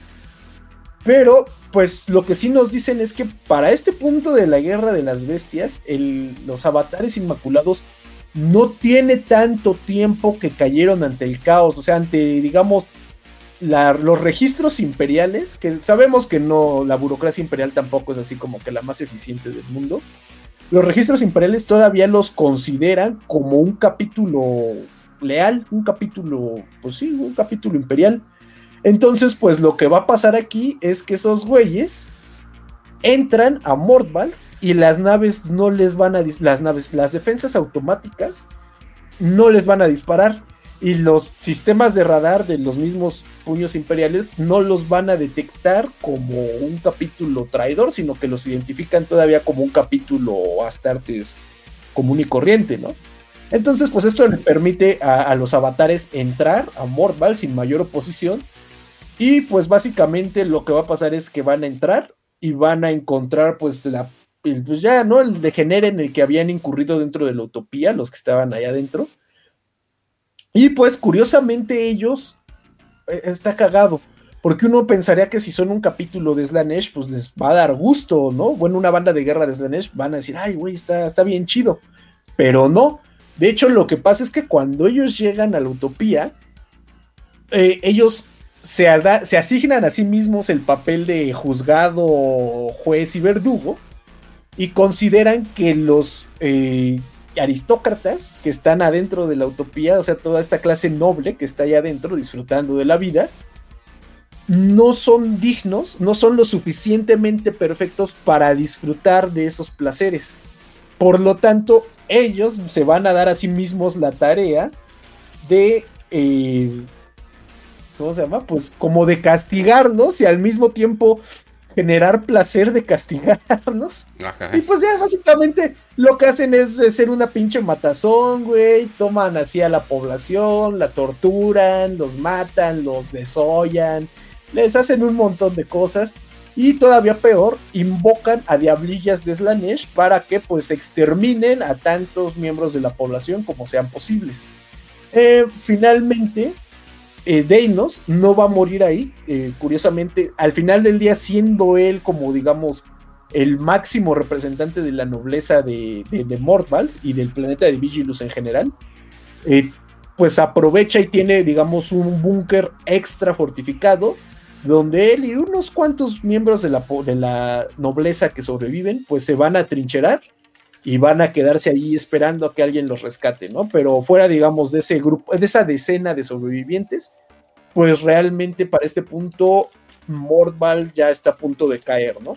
Porque ahora no solo están los puños imperiales que les están dando en la madre muy cañón, sino que también la población se ha terminado revelando, ¿no? Y ha terminado cayendo al caos la mayor parte de ellos. Y pues se forman, digamos, estos grupos de fanáticos que van siguiendo a los marinos del caos, ¿no? Cuando ellos encuentran marinos del caos, pues los van siguiendo y les van rindiendo culto y pues a su vez los marinos del caos, pues ahora sí que les dicen sobres, ¿no? Este, ustedes van a ser la carne de cañón.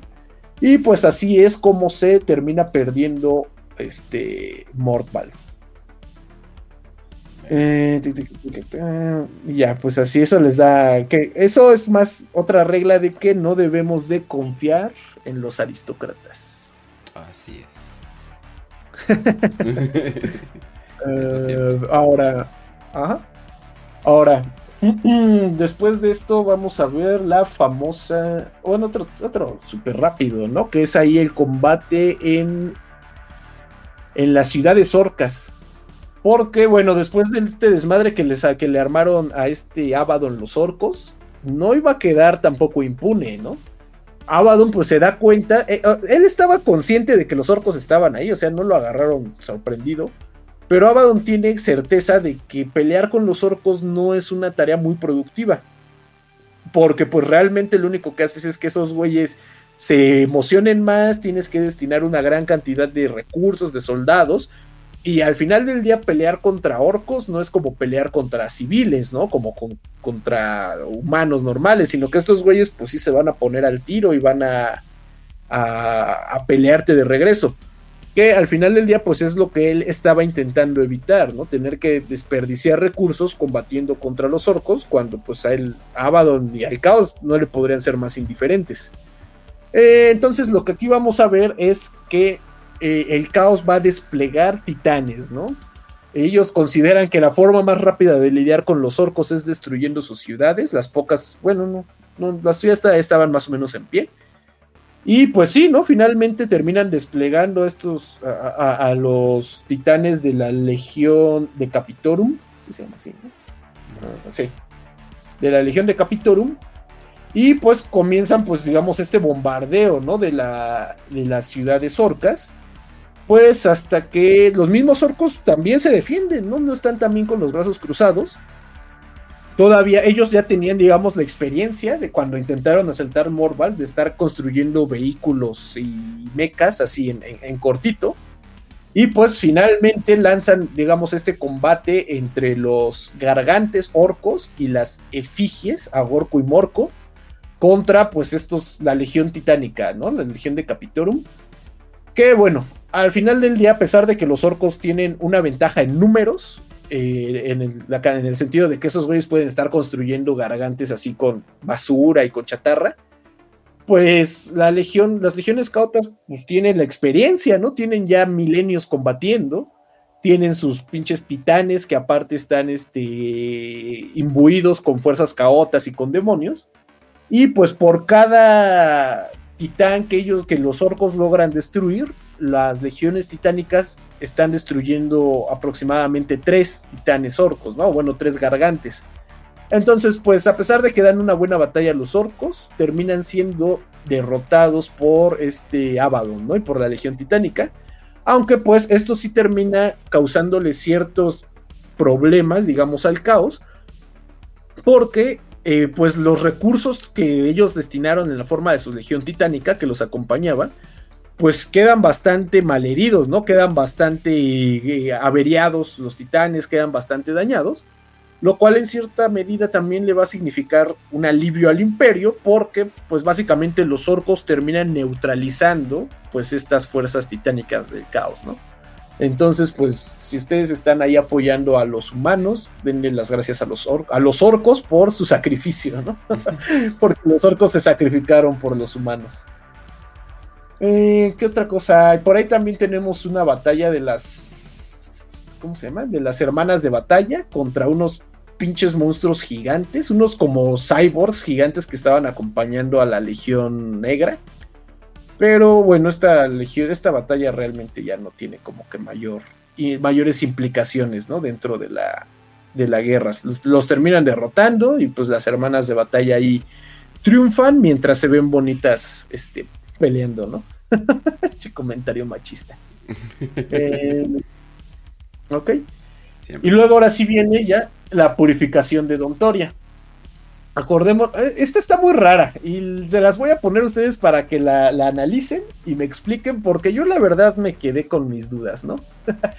Eh, habíamos quedado que la purificación Toria era pues esta ciudad, ¿no? Llena de pobres y que todo estaba como hacinado, donde pues la Guardia de la Muerte llegó a hacer su desmadre, ¿no? Y con, terminó con, contagiando a la población con esta madre de la viruela Geller, que convertía a la gente en, en Skibidi Toilets. Entonces, este, ah, para este punto había habido ya un intento eh, de, tener, digamos, de recuperar la ciudad una vez más, liderado por Tempestus Ions y Puños Carmesí, pero pues no, no lo habían conseguido y tuvieron que levantar estos famosos muros de fuego. Sin embargo, para este punto los muros de fuego ya habían perdido su efectividad porque los depósitos de combustible de la ciudad ya, ya estaban agotándose y comenzaban a, pues, a, menguar los muros lo suficiente como para que los marines de la plaga los pudieran cruzar sin mayor problema. Eh, aquí vemos una pequeña intento de los marines de la plaga de salir de Dontoria para llegar hasta Hiperia y continuar ahí con la transmisión de la enfermedad. Pero curiosamente, los mil hijos fueron los que los detuvieron. Los mil hijos, en su intento de escaparse del planeta, identificaron que dentro de Dontoria el espacio puerto todavía seguía funcionando. Todos los que no lograron salir por la puerta de la telaraña intentaron llegar a ese espacio puerto. Y pues cuando llegan, lo que se encuentran son a los a la Guardia de la Muerte intentando salir de la ciudad, ¿no?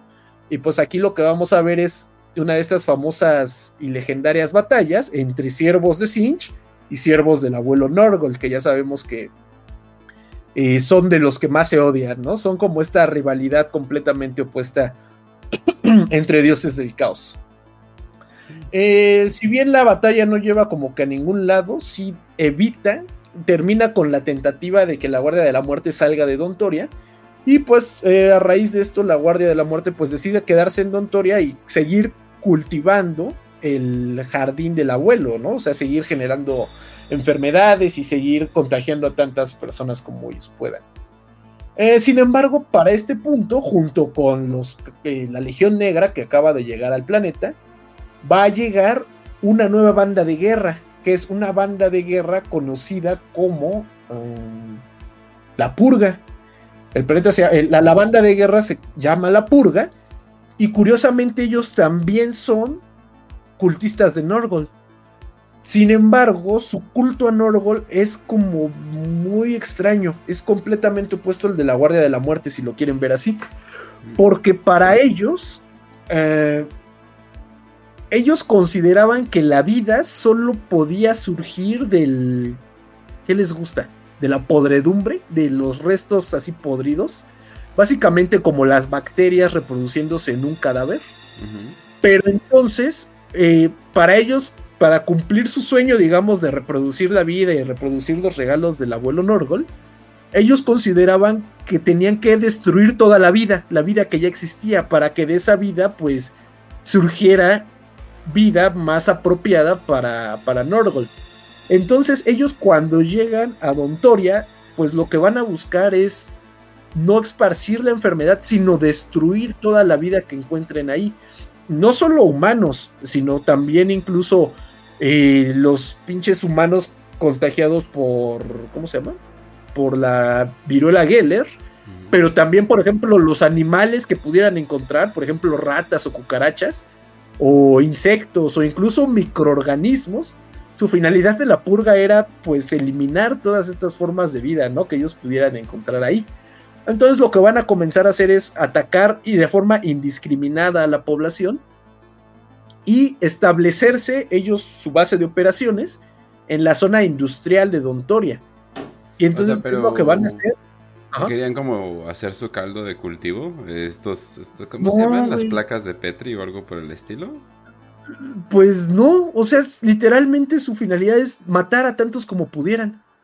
Hmm. Pero espérame, mira, te digo, ellos se, pues, se establecen en la zona industrial y usan los hornos, digamos, de las fábricas para echar ahí a la, a la población, güey, a los seres humanos, y que con, digamos, su, carne ya contaminada, porque habían estado pues ahí tanto tiempo durante la guerra, y pues que el humo que saliera de las chimeneas, pues sirviera como una nube tóxica que cubriera el planeta. Por lo mismo de que a mí tampoco me, no tiene tanto sentido para mí, me traje el, el texto, güey. Entonces lo voy a leer y ustedes me dicen qué chingado significa, porque yo no lo entendí. Dice, eh, esta filosofía había comenzado con el noble deseo de erradicar la maldad, pero cuando la debilidad del hombre, la falibilidad de los mortales y la inevitabilidad de la entropía se hicieron evidente en cualquier, evidentes en cualquier lugar a donde los miembros de la purga iban, eh, los miembros de la purga eh, emitieron el juicio de que la humanidad era irredimible. Esta posición solo se volvió más fuerte, se volvió todavía más absoluta, cuando identificaron que la flora, fauna e incluso los minerales en la Tierra misma eran una fuente de maldad. Toda la vida estaba inherentemente contaminada y tenía que ser extinta sin importar el costo. Ese es el lore que nos dan de la banda de la purga, güey. Ustedes interpretenlo como quieran. Pues sería como algo de la onda de, de ciclos, pero llevado a la manera más extrema, ¿no? o mm, sea. Ándale. O sea, porque si tenemos que matar todo para que vuelva a, a nacer, o parecido como los vatos radicales que quieren llegar al exceso del Kali Yuga para que reiniciemos básicamente el tiempo y nos salgamos del sistema y cosas por el estilo. Eh, básicamente vamos a... Oye, pues sí, si lo piensas es aceleracionismo. O sea, la corriente extraña política. O sea, pero es aceleracionismo, pero aplicado a cultos de, de, Norgol. Pero es que eso es lo que me causa conflicto, que yo no siento que esta idea se identifique, ajá, se identifique con Norgol, güey. Yo lo vería más cercano a, a Sinch por el cambio, ¿no? O a Korn por la violencia, pero es, que, el pedo de, es que el pedo de que la vida es maligna, como que hasta cierto punto como que contra va contra bueno, más bien es contradictorio con Norgol, como ah, exacto, ¿no? Ajá, por lo del amor parte de la de la vida, en lo de Norgol es como que a partir de la muerte se genera más vida y es lo que lo que genera este ciclo como de hasta de alegría que tienen sus seguidores, ¿no? O sea, en la en la pudredumbre eres feliz, en la enfermedad eres feliz y en porque estás dando nueva vida, ¿no? O sea, pero está raro, o sea, sí está raro ese, ese concepto de la purga. Sí. Pero pues, eh. Digo, o sea, he visto mejor... más extremistas en el caos y, más locos y con ideas más pinches contradictorias. Pero pues eso es el caos también. Sí, ¿no? No podemos pedirle mucha coherencia al caos. Que creo que ya como lo plantea Kench, sí tiene algo de sentido, pero tal vez le faltó desarrollo, ¿no? A la idea. No, no, no, está tan clara como uno se imagina. Bueno, más bien como el autor se imaginaría. Mm. Mira, como. Ah, este capítulo, creen este, creen otro, bla, bla, Es como que, wow, qué curiositos. O sea, está chido, pero sí tiene razón, como que es así de, oye, y si expandes en eso tantito más. estaría chido, pero está un poco pues raro. manden sus cartas a Games Workshop para que haya este códex de, la banda de guerra de la purga o, una historia corta, qué sé yo. ¿En inglés cómo se llaman? The Purge. The Purge, ok. Ah. Sí, no, hay espacio para ambigüedad, ajá. Ajá, pero yo pensaría eso que incluso es más bien como este... Ay, ¿cómo se llama el dios que borraron? Este, Malal. ¿Malal? Ajá, Ándale, suena más como ah. Malal, así de que vamos a exterminar todo la verga. eso suena más como como de ellos, pero pues no sé, no hay un loquito por ahí. Le dejaron otra vez al loquito usar la, la máquina de escribir. Estaría bien, este, ¿cómo se llama? Hacer luego un, episodio donde analizáramos todo este tipo de ideologías, ¿no? Detrás de las bandas de guerra, porque ya ven, en, el pasado vimos este de los, los Scourge, que también son como los purgados, que también estaba interesante como su ideología, ¿no? Que eran de Sinch, porque podían escuchar todas las mentiras, ¿no? Y ellos estaban en contra de ah. las mentiras y no sé qué. sí, sí, Entonces, bueno, ya. Entonces, banda, este. Ajá, dónenle al Patreon y nos piden ese capítulo. Ah, Cuando tengan su, Patreon, nos lo pueden pedir con mucho gusto. Pero bueno, el punto es que estos güeyes llegan, empiezan a matar gente a lo loco, empiezan a matar incluso, ya vimos que a la tierra y a las piedras, querían matar todo lo que pudieran y quemarlo. Y bueno, esto terminó entrando en conflicto, ¿no? Con la Guardia de la Muerte. Porque al final del día ellos estaban matando incluso pues a los enfermi a los estos famosos señores torcidos, que eran los, los, los, la gente que estaba enferma de la viruela de Geller. Y pues esto no le terminó, pues no le gustó, ¿no? La Guardia de la Muerte dicen, oye, estos enfermitos pues son nuestros, ¿no? Nosotros los hicimos y son parte de nuestra adoración de, de difundir la vida.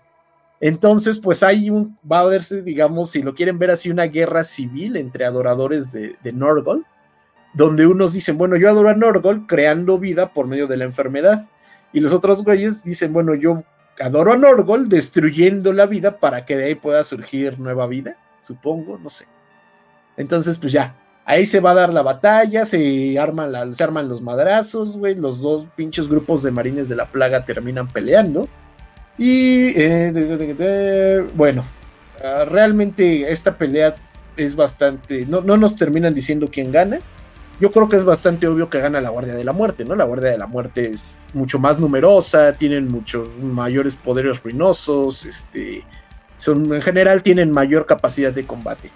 Pero bueno, al final del día lo que pasó es que en la ciudad de Dontoria entre los caldos de cultivo de enfermedades de la Guardia de la Muerte y las nubes tóxicas de la purga, pues finalmente se terminó convirtiendo en una ciudad fantasma, ¿no? No quedó ninguna sola forma de vida ahí.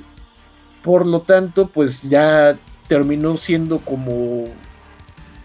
Perdieron el interés, ¿no? Tanto la Guardia de la Muerte como la purga porque ya no había nada que hacer ahí, o sea, la purga había logrado su cometido, la guardia de la muerte no tenía nada más que, no tenía ya a quién contagiar ahí, y pues finalmente los dos grupos terminaron abandonando la ciudad sin ningún ganador eh, claro, y pues bueno, finalmente este fue la purificación de Dontoria, ¿no? Dontoria pasó de ser esta ciudad llena de prietos hasta el cuello a después ser una ciudad llena de enfermos, ahí finalmente terminó siendo pues un desierto, ¿no? Donde todo se quemó, todo se enfermó y no quedó nada. Entonces pues ya, tenemos un triste final para esta ciudad. Eh, aquí ah, otro, otro, algo que está bastante curioso es que si bien ya los orcos técnicamente estaban derrotados, todavía existían montones y montones de grupos de orcos independientes, ¿no? Pues que andaban haciendo su, desmadre. Y una nota que está bastante chistosa es de que eh, como no, no, no, veían una forma clara de avanzar en la guerra, algunos eh, generales de la Guardia Imperial pues decidieron reclutar a los orcos, los utilizaban como mercenarios.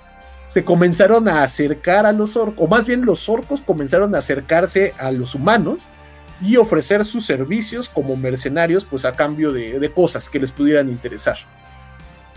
A tal grado de que incluso un grupo de orcos ofreció sus servicios a la Guardia Imperial a cambio de que si ganaban la batalla, la guardia les tenía que entregar los tanques Lehman Ross, porque ellos habían peleado contra los tanques y les habían gustado mucho, consideraban que eran buenos vehículos, pero que podían ser mejorados por la ingeniería orca, ¿no? Entonces, curiosamente, el general acepta la, oferta y pues comienza a avanzar con un regimiento combinado, ¿no? De humanos y orcos y gana, le gana su batalla donde estaban peleando. De hecho, sí tenemos el nombre del comandante. El comandante era Nerroch Van Tiern. Nerroch Van Tiern. Y bueno, ¿no? Logra su triunfa, logra recuperar las áreas que le, le, le, le, habían encomendado la misión de recuperar. Y sin embargo, pues esta, este rumor llega a los oídos de los comisarios y pues para los comisarios esto es una herejía de la mayor magnitud, ¿no? Como los humanos van a estar conviviendo con los orcos y pues terminan dándole la paz del emperador, ¿no? Al muchacho, le dan el juicio, del emperador y le ponen una bala en la cabeza a él y a todo su regimiento. Eh, ajá, está cagado porque se supone que esto lo encuentra este Pedro Cantor, güey. Pedro Cantor se encuentra con una un registro digital de esta ejecución y el motivo de la ejecución. Y pues él decide, él, él mismo toma la decisión de censurar la información, destruir ahí mismo el registro, porque sabe que nada bueno va a salir de eso, ¿no? quien se entere, pues no, no va a ser nada interesante. Entonces ahí hace él de cuenta como que nunca pasó, yo nunca me enteré, destruye ahí la, la USB, ¿no? Qué sé yo, y se va caminando y chiflando, ¿no? Nadie vio nada. Ahora, bueno, esto tal vez no eh, eh, suena raro, pero no es fortuito. Para este punto, pues ya, ya sabemos que el mismo Senado de Vigilus está consciente de que la guerra está en un punto ya bastante precario, ¿no? Todas las fuerzas del imperio se encuentran, si no derrotadas, en un estado bastante maltrecho. Eh, no, los refuerzos, si bien estaban seguros que iban a llegar, no sabían cuándo, por lo mismo de que había una pinche tormenta del caos, ¿no? Y la vez pasada lograron llegar gracias a que Tigurius los dio, pero pues digamos a los humanos normales, pues no tienen a Tigurius, ¿no? Entonces pues eh, no, no, no había ninguna certeza de cuándo pudieran contar con apoyo. Eh, la, idea de, por ejemplo, de utilizar la famosa treta de Kripman que había utilizado Calgar, pues eh, finalmente se agotó porque las tropas orcas pues ya tampoco tenían como la capacidad de, desequilibrar la batalla en favor del imperio, ¿no? Bueno, al menos para derrotar al caos. Y pues al final del día tampoco podían contar con ellos como aliados, eh, no solo por la parte de la herejía, sino porque simplemente eran, ajá, sino simplemente eran muy descon no, no se podía confiar en ellos, ¿no? no o sea, eran muy eh, impredecibles los orcos. Por ahí también a alguien se le ocurrió sugerir que se intentara negociar con los Gene Stealers, pero a ese güey sí lo pararon en seco, le dijeron, ¿Eh? no, no, ya. sí ya te pasaste de idiota, güey. Está bien que estemos abiertos a ideas, pero no tanto. Hay ideas que te tienes que guardar, le dijeron, yo creo. Sí, y pues ya. Y. No, eh, pues sé si sea verdad, siento que es nada más un meme, la verdad, pero no es solo los Taus, al parecer son culpables de, de que haber querido negociar con los tiránidos ya como dos o tres veces. Ajá, güey. Ajá, o sea, si los humanos no lo han hecho es porque ha habido un comisario con un Volter ahí a eh, en el momento, ¿no? Porque probablemente ya lo habrían intentado. Y bueno, eh, pero aquí pues este Calgar pues se acuerda de su papá, ¿no? Y dice, a ver, Dice, a ver, ¿qué, ¿qué, haría Gilliman? ¿Qué haría Gilliman si estuviera aquí? Y pues lo primero que se imaginó era Gilliman dándole acá una Eldar, ¿no? y entonces ahí, güey, Calgar dijo, a huevo, tiene, tiene lógica, voy a seguir la, la inspiración de Gilliman. Y le dijeron, ah, se va a coger una Eldar. Y dijo, no, todavía no. Pero vamos a intentar negociar con los Eldars, ¿no? Ya sabemos que Gilliman en algún momento negoció con los Eldars y gracias a él, gracias a eso, pues se logró algo, no sé qué. Entonces, pues vamos a ver si los pinches Eldars nos quieren ayudar, ¿no? El peor de los casos, ¿qué va a pasar? Pues que nos van a decir que no.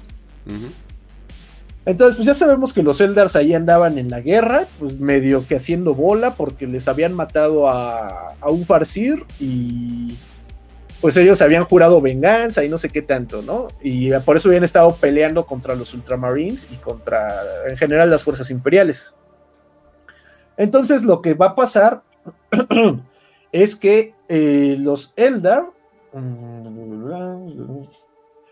Se, eh, Calgar manda pues como que la misión de identificar dónde se encuentran los Eldar, ¿no? Dónde está como su área de, de operaciones en Vigilus y le llega la inteligencia de que hay una batalla entre los Eldars y un grupo de Tempestus Ions afuera de Hiperia. Porque pues recordemos que al final del día la misión de los Eldars era asesinar a los gobernadores planetarios que habían dado la orden de matar a, al Farsir. Entonces pues Calgar agarra y dice, ¿saben qué? Pues véngase la Guardia Victrix, ustedes me van a acompañar. Vamos al lugar donde están peleando los Eldar contra los Tempestus Ions, ¿no? llegan ahí al lugar donde está la escaramuza, que pues está ahí en cortito, ¿no? Es en la ciudad donde ellos estaban. Y Calgar da la orden a los Tempestus Ions de, pues, de que se vayan, ¿no? Él les dice, no, nosotros los venimos a relevar, ustedes váyanse, váyanse por unas chelas. Y a nosotros dicen, ah, va, huevo, güey. Calgar nos dijo que fuéramos por chelas, vamos a hacer de caso, vamos. Y pues Calgar y, la Guardia Victrix se quedan y ellos entablan combate contra los Eldar. Sin embargo, eh, la digamos, la táctica que empieza a desplegar Calgar no es de matar a los Eldar, sino es intentar acorralarlos, intentar hacerlos este, rendirse y utilizar la menor fuerza letal posible. Eh, y pues sí, ¿no? Básicamente hacen esta, este, esta, esta táctica, tiene bastante éxito. Y a pesar de que sí matan a varios Eldar, pues no son, no es una matazón, ¿no? Y terminan como que acorralándolos. Eh, curiosamente, El primer plan nada más involucraba acercarse lentamente con una escopeta. Así de, no te voy a hacer nada, no te voy a hacer nada. Eh, aquí, pues, Calgar intenta entablar diálogo con los Eldar, pero pues los Eldar, no, no, no ah, nos vale verga. Nosotros venimos a matar al que mató al Farsir y que la chingada, que no sé qué. Pero, curiosamente, Calgar se les menciona a los Eldar que él pues eh, estaba consciente de que había pues una problemática con ellos, ¿no? Que es de que les estaban robando sus almas y eh, el pinche Slanesh y que ellos, los Eldar, estaban intentando revivir a su dios de la muerte, ¿no? Pero pues esto a los pinches Eldar les saca más de pedo, más que querer reconciliarse, ¿no? Sino que es así, güey, este güey, ¿de qué está hablando, no? ¿Por qué está hablando de nuestros pinches dioses? Pero, pues, sin embargo, pues eso ya les, ¿cómo se llama? les hace como darse cuenta que a lo mejor este güey sí quiere dialogar, ¿no? No está como que necesariamente en plan de matarlos. Y pues en cierta forma ellos aceptan entablar no un diálogo, dicen es que no fue un diálogo, sino un combate con palabras, ¿no? Exactamente qué es lo que dicen, no se sabe, Porque, pues realmente lo que se discutió en ese momento eh, fue censurado de todos los registros y los registros fueron destruidos inmediatamente. Mm. Todos los que estuvieron ahí presentes, que bueno, en este caso era nada más la Guardia Victrix, tuvieron que hacer un pacto de silencio, de que nunca iban a mencionar lo que se había o lo que había ocurrido ahí y nunca iban a discutir lo que se dialogó. Realmente lo único que se sabe que pasó a partir de esa reunión fueron tres cosas, ¿no? Primero, el Farsir Keltok, que era el que estaba liderando este grupo de Eldars que estaban ahí haciendo la de a pedo, y los altos mandos de su grupo fueron escoltados directamente por Calgar a su transporte personal, ¿no? A su pinche tanquecito. Lo segundo que se sabe que pasó después de eso es que a partir de ese momento todas las sesiones del Senado de Vigilus iban a ser eh, a puerta cerrada. La Guardia Victrix iba a cuidar directamente la puerta, o sea, no iban a dejar que nadie entrara. Y todos los consejeros humanos del Senado de Vigilus fueron, pues ya, ¿no? Les dijeron, sáquense a la verga, ¿no? Despedidos, váyanse. Y se fueron. Y la tercera cosa que se supo es que de todos los miembros del Senado que estuvieron involucrados en la muerte del primer Farsir, que era el Farsir Railor, todos los miembros del Senado que estuvieron involucrados nunca fueron vueltos a ver.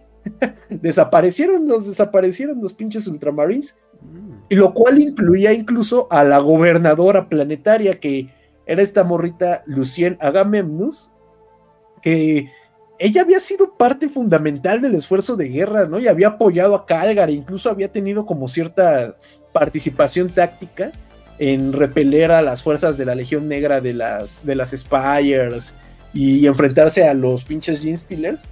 Pues, güey, esta morra también desapareció, güey. Nunca nadie volvió a saber de ella ni de todos los demás miembros del consejo que no fueran Ultramarines. Y pues bueno, realmente ya, ahí eso, fue lo que sabemos que ocurrió a partir de, ese encuentro que hubo entre Calgar y los Eldar. Pero pues a partir de ese momento el esfuerzo de combate imperial eh, iba a ser apoyado por el clan Moirek del mundo astronave de Saim Han, ¿no? El resultado de estas negociaciones pues llegaron a este punto de que se iban a apoyar entre este clan de Eldars y pues las fuerzas imperiales. Sin embargo, Calgar, pues, si bien sí lo veía como un, digamos, un activo, como un punto a favor, pues no tenía como que tampoco tanta confianza en los Eldars. Sin embargo, él sí tenía interés en algo, que era en una nave que estaba en los registros del planeta, de ahí de, de Vigilus, que los Eldars contaban con una nave que era imposible de identificar por ningún medio tradicional. O sea, no se podía identificar por por Auspex, no se podía identificar con, con sensores, ninguna forma tecnológica existía para encontrar esta nave, que se llamaba, bueno, era conocida por los humanos como el fantasma de Baul. Eh, esta nave pues realmente solo podía ser identificada por psychers muy poderosos y que estuvieran conscientes de su presencia en un lugar en particular y aún así tampoco era tan fácil de identificarla. Calgar le echa el ojo a esta nave a partir de estos registros, porque él ya está planteando un plan para terminar la guerra. Porque Calgar ya sabe que Abaddon pues realmente está en toda la posición de ganar, ¿no? De hecho, si no ha ganado, es porque él tiene como objetivos secundarios, ¿no? Como hacerse del control de la garra del vacío, mm. o este, o del silo 15, ¿no? Del silo número 15 para obtener la piedra negra. Eh, entonces, porque pues digamos que si Cal, eh, Abaddon ya hubiera querido acabar la guerra, hubiera decretado un exterminatus, ahí mismo tenía el espíritu vengativo, ¿no? La nave de Horus, y entonces pues pudo haber acabado cualquier momento, pero pues no había acabado porque Abaddon todavía tenía cosas que hacer.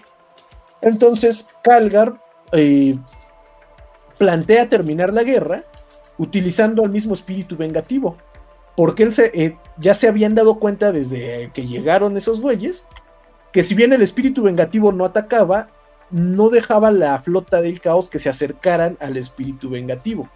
Y lo mismo, pues, deducía Calgar, que más bien a, Abaddon no, no, le importaba como que realmente mucho alguno de sus objetivos secundarios, al grado de que él mismo terminó bombardeando el silo número 15, y pues mucho menos le importaban las tropas, ¿no? Las tropas del caos que estaban ahí, pues no, no eran de mucho interés para Abaddon, ¿no? No le generaban ningún tipo de, afecto como para querer salvarlas, pero pues lo importante aquí era el espíritu vengativo, ¿no? Si ellos podían hacer que el espíritu vengativo saliera de, del área de Vigilus, Abaddon iba a irse a buscarlo, ¿no? Iba a intentar ir atrás de él.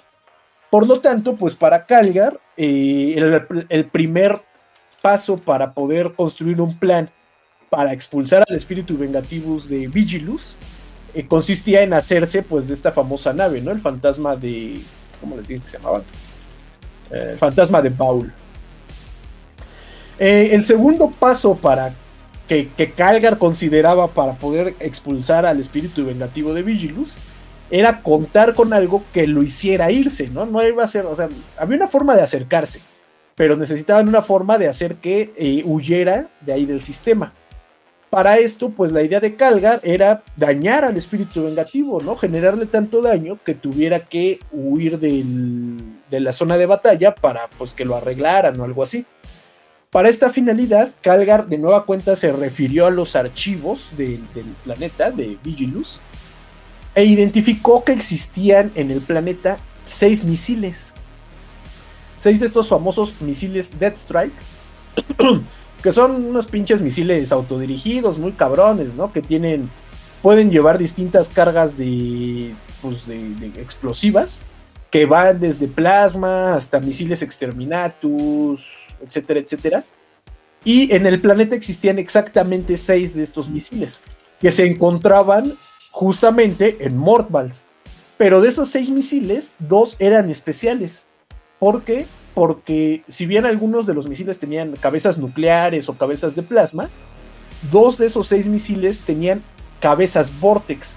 O sea, estos pinches como explosivos que generan como hoyos negros, como rupturas en la realidad, que pues están muy cabrones, ¿no? Y son realmente tecnología de la época oscura de la tecnología, valga la redundancia.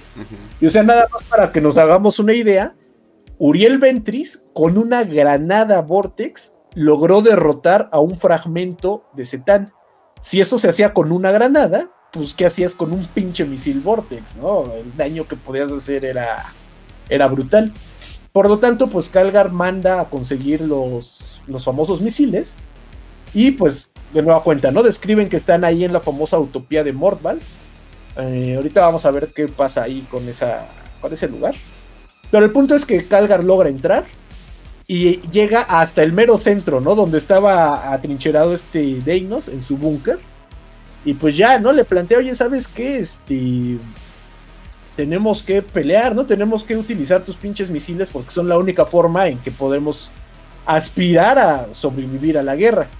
Y pero el otro güey para este punto ya estaba convertido en un pinche Gollum, en un ser ahí chupado de tanta orgía y de haber estado encerrado, de haber estado encerrado en el búnker durante tanto tiempo. Pero pues, sin embargo, eh, si bien no lo pueden sacar los primeros Marines que llegan a buscarlo, cuando le dicen que Calgar lo está buscando personalmente, pues para él es así de, güey, me viene a buscar Calgar, ¿no? El, el, el, el Space Marine más prestigioso de toda la galaxia, me está buscando a mí, este Deinus Agamemnus, pues ha de ser porque yo también soy un pinche general, ¿no? Muy cabrón, no sé qué. Y pues sí, ¿no? Efectivamente sale a ver a Calgar. Ya Calgar le dice, oye, ¿sabes qué? Necesito tus misiles. Pero pues lo que le dice Deinos es de que, oye, pero es que esos, si bien sí son misiles, esos misiles son reliquias. No, no, no se van a usar para pelear, ¿no? Esos misiles están ahí pues como estatuas para recordarnos a nuestra tradición marcial y no sé qué madres, ¿no? Y, pues ya, este, el pinche Calgar básicamente lo que hace es amenazarlo, le dice, saca sus pinches manotas así de gasera, sus guantes, y con ese lo carga, y dice que, así dice en el texto, ¿no? A, a, Calgar no le importó cuando levantó a Deinos, ni el sonido de huesos rompiéndose, ni el olor de miedo que se generaba en sus pantalones, güey. Ok. Y pues ya. este, eh, eh, exacto. Sí, güey, tiene como que unas referencias bien raras esto, esta serie, güey. La lanza de Cool. Eh, el pinche Krul Daka escupiéndole a un cadáver, güey. Y ahorita este va cagándose encima. Tiene cosas bien raras, pero bueno. El chiste es que ya hay. El del autor ahí escondido. Oye, sí, güey. Sí, cierto. Fetiche por las secreciones corporales. Guácala. bueno, el chiste es que Calgar le dice: Tú hablas de desastre y yo sé muy bien lo que puede pasar. Cientos de batallas y, y miles de millones de cadáveres con todavía más carroña que se apila encima de ellos por cada segundo que pasa. Hay pánico, hay cobardía y hay una desesperación de pesadillas en cada uno de los edificios de este planeta. Y combustible es rociado encima de las llamaradas en cualquier lugar que tú busques. Sin embargo, este planeta todavía está defendido por lo mejor del imperio. Mantenemos la llave a la sobrevivencia y te aseguro a que nosotros nos levantaremos a la altura de esta tarea sin importar los sacrificios que se tengan que hacer. Entonces ahí tenemos una, una pinche frase bien, bien bonita de, de Calgar, ¿no? De que, de hecho, sí nos dicen, güey, que en ciertos momentos durante el conflicto se le planteó a Calgar de que, güey, pues ya un exterminatus al planeta, ¿no? Ya la verga, ya esta pelea ya la perdimos. Pero dicen que la, la, motivación de Calgar era realmente por el hecho de que Gilliman había dicho que no iban a dejar perder el planeta. Y que entonces a Calgar lo que le preocupaba era que la gente considerara que Gilliman había dicho una mentira. entonces por eso él estaba dispuesto a dejar todo antes de que la gente creyera que Gilliman no hacía cumplir su palabra. Vale. está. está. bien buena esa, güey. está chida. El chiste es que, bueno, ya se hace con los misiles y pues ahora sí, tiene que cargar tanto la nave como los misiles, ¿no? Y se van a preparar para, pues, este, para el, ataque, un ataque final. Ah, y ahora sí, pues, entramos, digamos, al final de del conflicto. Para este punto, eh, en Mordval, los puños imperiales, pues básicamente ya estaban en sus últimos momentos, ¿no? Habían sido, habían intentado aguantar lo más posible, pero pues los guerreros de hierro lo superaban en armamento, en número y pues realmente también en disciplina, ¿no? Estaban mucho mejor suministrados, estaban frescos, no tenían este desgaste tan masivo como los mismos puños imperiales. Entonces, pues los puños imperiales pues plantean la retirada, ¿no? Vamos a retirarnos y vámonos a Hiperia para ahí apoyar pues a donde podamos, pero pues realmente Mordval ya lo perdimos. Al interior están los cultos caotas y los estos avatares inmaculados. Al exterior están los pinches este, guerreros de hierro. Y pues nosotros ya no tenemos refuerzos, ¿no? Los caballeros imperiales ya se murieron. La guardia imperial ya la derrotaron. Nuestras fortificaciones ya chafearon. Entonces vamos a buscar la, salida, ¿no? De, aquí de, de Morval. Y pues para su suerte, van a tener una distracción, ¿no? Una distracción que no estaban considerando que era una, eh, ¿qué será? Un ataque, una, una, una, lanza generada por los famosos este, Wild Riders de los Eldars, que eran pues estos pinches jinetes de motos voladoras, mm, que pues se iban así hechos la madre, ¿no? Y llegaban y reventaban hacia sus enemigos. Entonces lo que va a pasar es que coordinados por Calgar, los estos famosos Wild Riders iban a generar una última, este, pues que será señuelo, para atraer a todos los orcos que pudieran encontrar.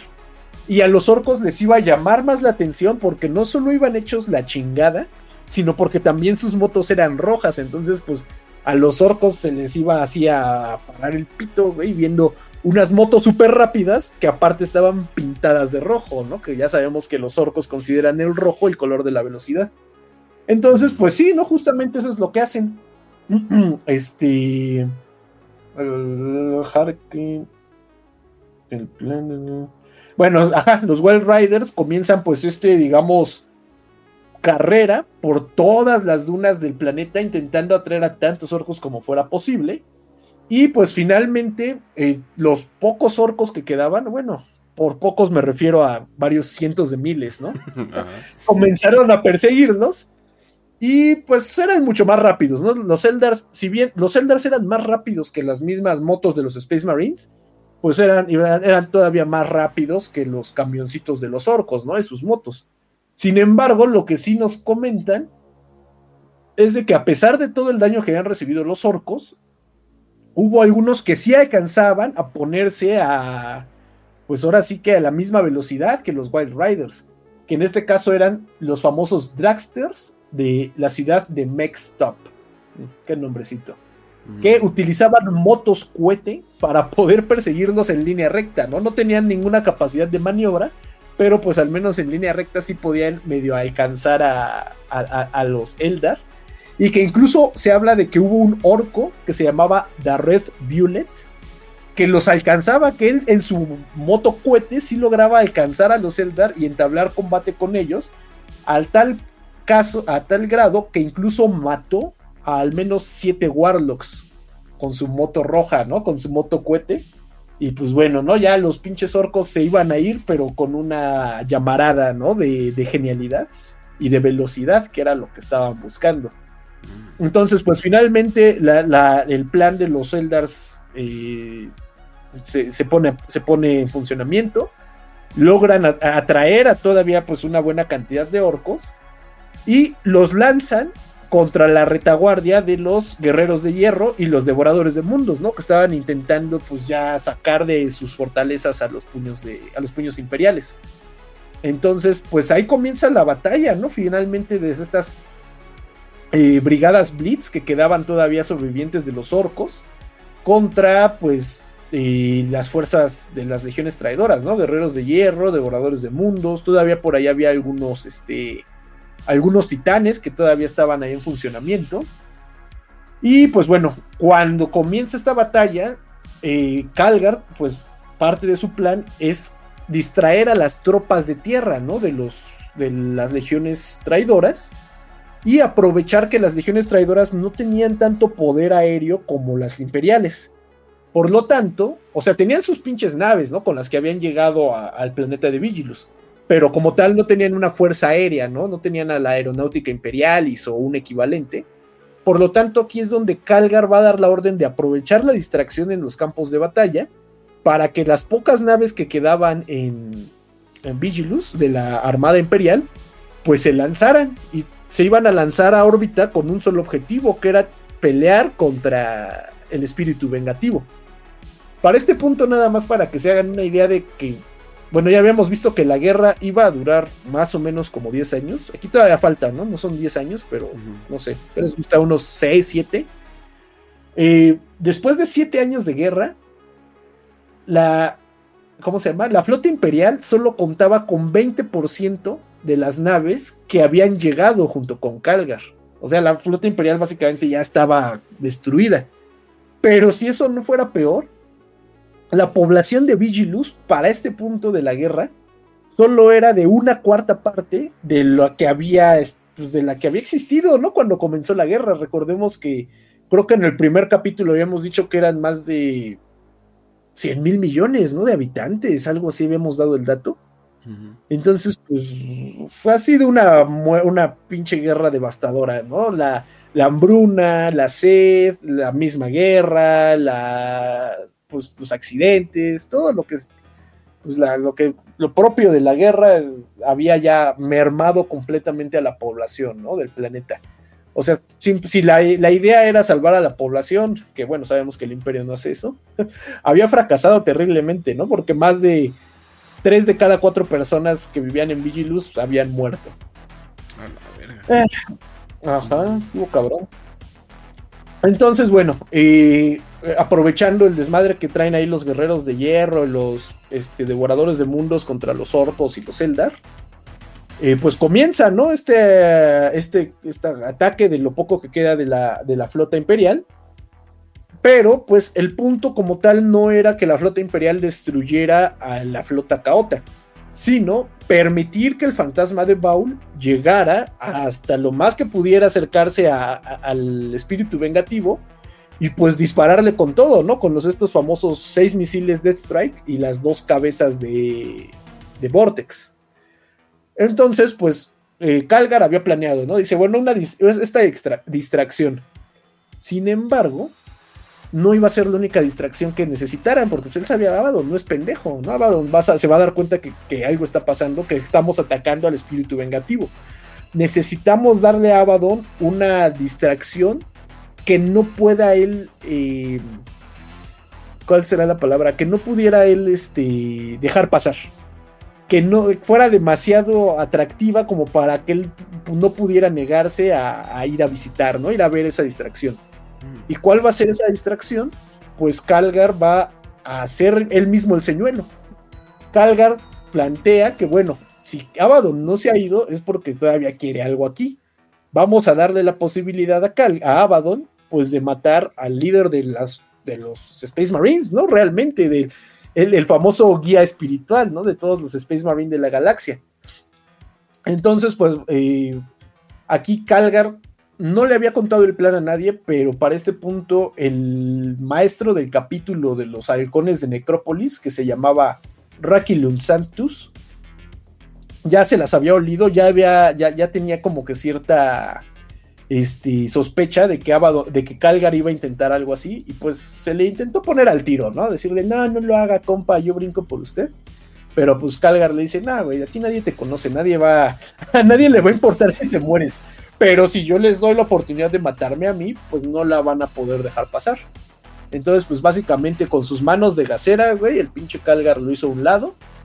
Eh, para este punto, Calgar ya estaba recuperado de sus heridas y de hecho ya tenía una nueva armadura, que era la armadura Heraclus, que era una armadura que le habían construido especialmente a, a Calgar, ahora que ya era pinche Calgar Primaris que se supone que era una armadura que utilizaba la máxima tecnología que había desarrollado este Belisarius Cole, ¿no? Y que le daba más fuerza, le daba más velocidad, le daba mucha más movilidad que con su antigua armadura de exterminador. Y pues Calgar dice, pues sobres, ¿no? Igual los guanteletes de Ultramar, que pues son sus pinches manotas que usa Calgar, también habían sido arreglados después de que habían los había destruido la, acechadora pálida durante el asalto a la nave de, Calgar. Entonces, pues Calgar a este punto ya, ya va bien, bien pimpeado, ¿no? Ya, ya trae todo el drip. Así de que trae guantes nuevos, trae armadura nueva, se cortó el cabello. Entonces dice, pues sobres, ¿no? Si, si, eh, si va a haber un momento para rifarme con Abaddon, tiene que ser ahorita. Entonces, pues, ¿qué es lo que hace? Calgar sale de la, pues, de la central, pues, del Senado de Vigilus y da la orden de que por toda la red de altoparlantes que hay en el planeta que utilizaba la eclesiarquía para pues difundir sermones y así, se reproduzca un mensaje de audio que él mismo grabó, donde él lee un edicto donde condenaba a los enemigos de Vigilus y del emperador y los retaba un duelo, güey. Entonces, pues básicamente lo que está haciendo es por medio de los de las bocinas llamar a Abaddon y cantarle un tiro, güey. Le dice, ahora sí, güey, pues. Es más, estoy promulgando una ley que dice que te tienes que pelear conmigo, ¿no? Ah. y pues ya el pinche Abaddon, pues se termina enterando, ¿no? Dice, ah, no, pues, güey. Ah, creo que de hecho Harken, el, el, que era su chalán, le manda el mensaje, ¿no? Le dice, oye, güey, mira, te están diciendo que eres puto, güey, que te saques un tiro. Pues dice Abaddon, sobres, ¿no? Que mejor era lo que quería. y hasta, y hasta plantean que. No la, nada de su padre. Ándale. Que Abaddon se lo estaba tomando tan en serio que iba a ser la primera vez en 100 años, digo en 100 años, la primera vez en varios cientos de años que Abaddon llegó tanto con Dragnayen como con la garra de Horus este, desenvainadas y listas para pelear. O sea, él, él, nunca usaba las dos armas al mismo tiempo, pero pues con Abaddon sí, ¿no? Le iba a meter acá sus pinches machetazos. Ah, y bueno, pues para no hacerles el cuento largo, sale este Calgar, se sube a la punta de una pinche torre ahí en Hiperia y ahí se pone a reproducir el mensaje de audio hasta que de repente pues aparece una pinche luz ahí en el centro de la torre y de ahí sale este Abaddon junto con su junto con varios de sus con 20 de sus este ¿cómo se dice? Guardaespaldas, los estos famosos Bringers of Despair, que pues bueno, son 20 guardaespaldas en armadura de exterminador más Abaddon, pero ahora no los eh, ahora Calgar lo esperaba porque Calgar tenía la idea de que probablemente iban a intentar hacer la misma táctica con la que la acechadora los había atacado en el puente de su nave, ¿no? Del, de los laureles de la victoria, que pues era teletransportarse y comenzar así, ¿no? Con un pinche rush así, machín, ¿no? Aventarse con todo lo que tienen. Entonces, justo cuando ellos ven que se aparece el portal de luz del teletransportador, la Guardia Victrix pues saca sus escudos y crean una pared enfrente de Calgar. Y pues cuando de ahí salen todos los, los, los exterminadores de la Legión Negra, pues la Guardia Victrix los aguanta, les aguanta el madrazo y de hecho hasta los repele. Y pues ahí comienza una batalla, ¿no? Donde de hecho la Guardia Victrix ahora es la que tiene la ventaja, porque logra matar a 12 de los guardaespaldas de Abaddon. Y bueno, ellos realmente solo pierden 8 de sus, este, los 8 miembros, ¿no? De la Guardia Victrix. Sin embargo, pues ya para este punto ellos tienen que romper este muro de escudos y generan espacio que de donde ahora sí va a salir Abaddon y va a llegar corriendo a meterle pues un pinche piñatazo, ¿no? A, Calgar. Y pues, pero pues no, Calgar tampoco es pendejo, ¿no? Calgar dice, no, pues a mí no me agarran en la, comiéndome los mocos dos veces y se alcanza a quitar. Y ahí va a comenzar la pelea entre Calgar y Abaddon, ¿no? Por primera vez en el universo de 40k. Y la pelea, de hecho, es bastante. Pues no, es que no es cerrada. Porque de hecho hasta comentan que los que atestiguaron la pelea podían darse cuenta de que Abaddon se estaba conteniendo, Abaddon no estaba atacando con todas sus fuerzas, pero tampoco lograba eh, pues eh, neutralizar del todo a, Calgar, ¿no? Calgar tenía una táctica mucho menos directa que la que acostumbraba utilizar, en la que básicamente se encontraba pues toreando al mismo Abaddon y utilizando pues estos pinches riflesotes que trae ahí pegados en sus manos, pues para estarle metiendo plomazos, ¿no? Intentar así como sacarlo de, la jugada. A tal punto de que pues eh, se estuvieron ahí dando sus llegues, estaban dando sus piquetes, pero ninguno lograba conectar un golpe demasiado fuerte contra el otro.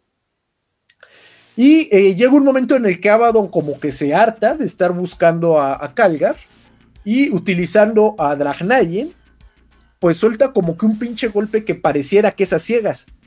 Pero, pues, sin embargo, es más bien como que usan una precognición de Dragnayen para saber dónde va a intentar eh, esquivar este Calgar. Y pues Dragnayen, pues ya sabemos, ¿no? Que es una espada nivel dios, básicamente.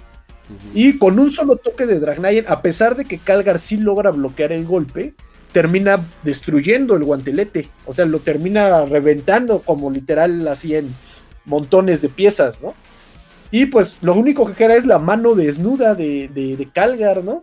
Pero pues ahí como que Abaddon se saca de pedo, güey, le da como que risa ver cómo había destruido el guantelete de Vigilus, pero con esa misma mano desnuda de Calgar, él pues le mete un, un madrazo, güey, le mete así un puñetazo en la cara, que pues termina como que desconcertando a Abaddon, y ahora sí, con el otro brazo, donde todavía traía pues su pinche Power Fist ahí de Ultramar, le mete un golpe que se supone que tuvo tanta magnitud que logró levantar del piso a, Abaddon.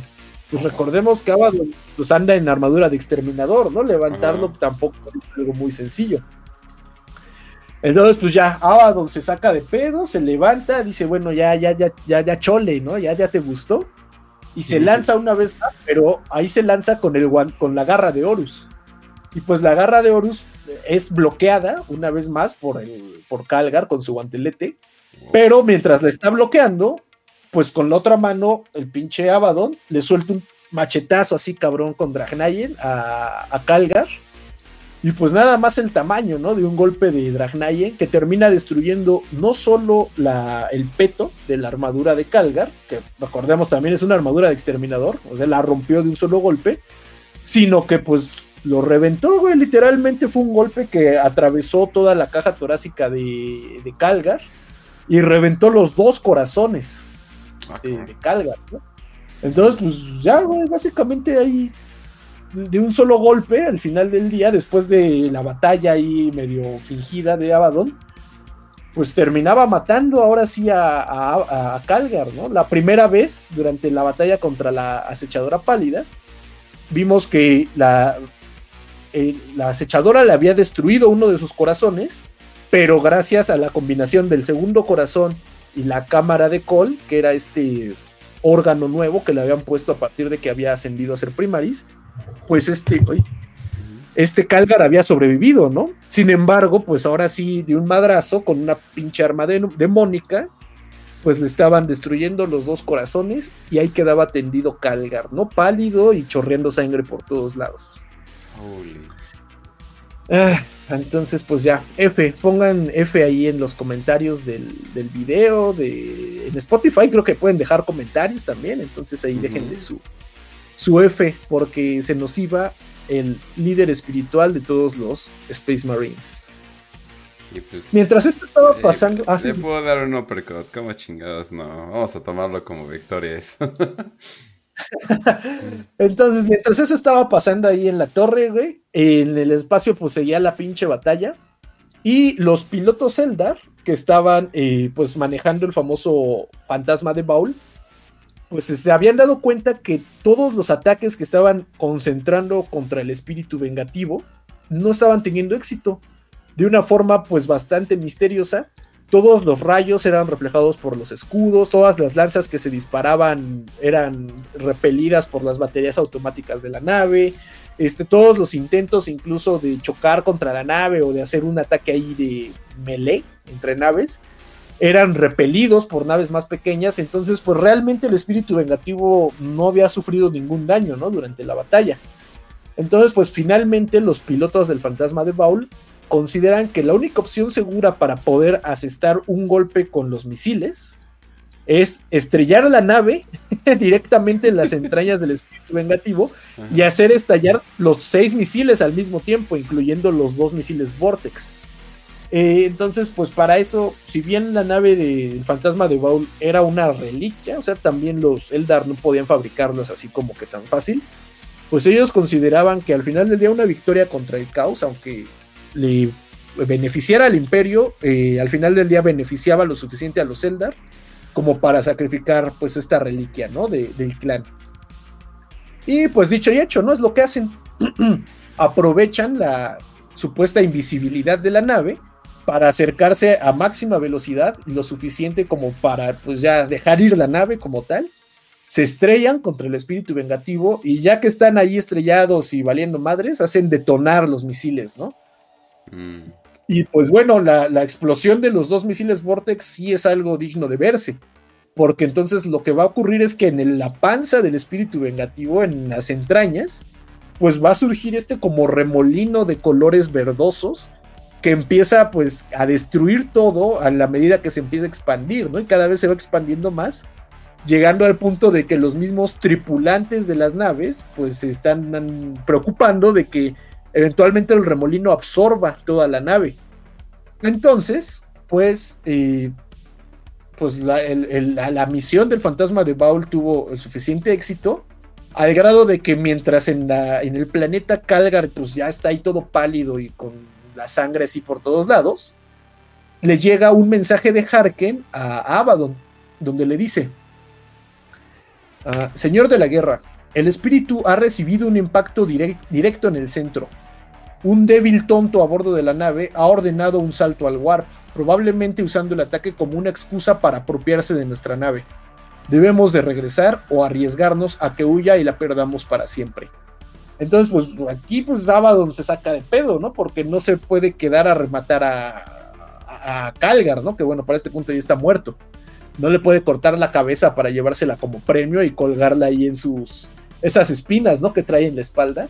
Entonces, pues Calgar, digo, Abaddon dice, ¿sabes qué? Este, importa más, pues mantener el espíritu vengativo, ¿no? De la pinche nave del primarca que pues traer otro pinche cráneo, ¿no? Porque al final del día uno se imagina que después de 10 años de 10.000 años de guerra de Abaddon, Abaddon ya se ha chingado a más de un líder espiritual de los Space Marines, ¿no? O sea, seguramente Abaddon ya ha matado a varios Calgars en su historia. Entonces, pues al final del día no le importa, deja ya Calgar, el cadáver de Calgar, y pues él ya, ¿no? Se teletransporta de regreso a eh, el espíritu vengativo antes de que el espíritu vengativo pues haga un salto al warp y se pierda. Entonces, pues eh, ahí se queda el pinche cadáver de Calgar y en su lugar de Abaddon, porque todavía quedaban los, los miembros de la Guardia Victrix, eh, Abaddon teletransporta ahí mismo al lugar a uno de a estos eh, ¿no? A estos marines ya poseídos, mitad demonio, mitad marín, para que terminen de matar a la Guardia Victrix y en todo caso intenten eh, tomar el cadáver de Calgar y llevárselo más adelante en un futuro a, Abaddon para que pues ya Abaddon pueda hacer ahí sus artesanías, ¿no? O, lo que fuera a hacer el cadáver de Calgar. Y pues ya, se va a Abaddon. Y cuando se va a Abaddon, verga, güey, que revive Calgar.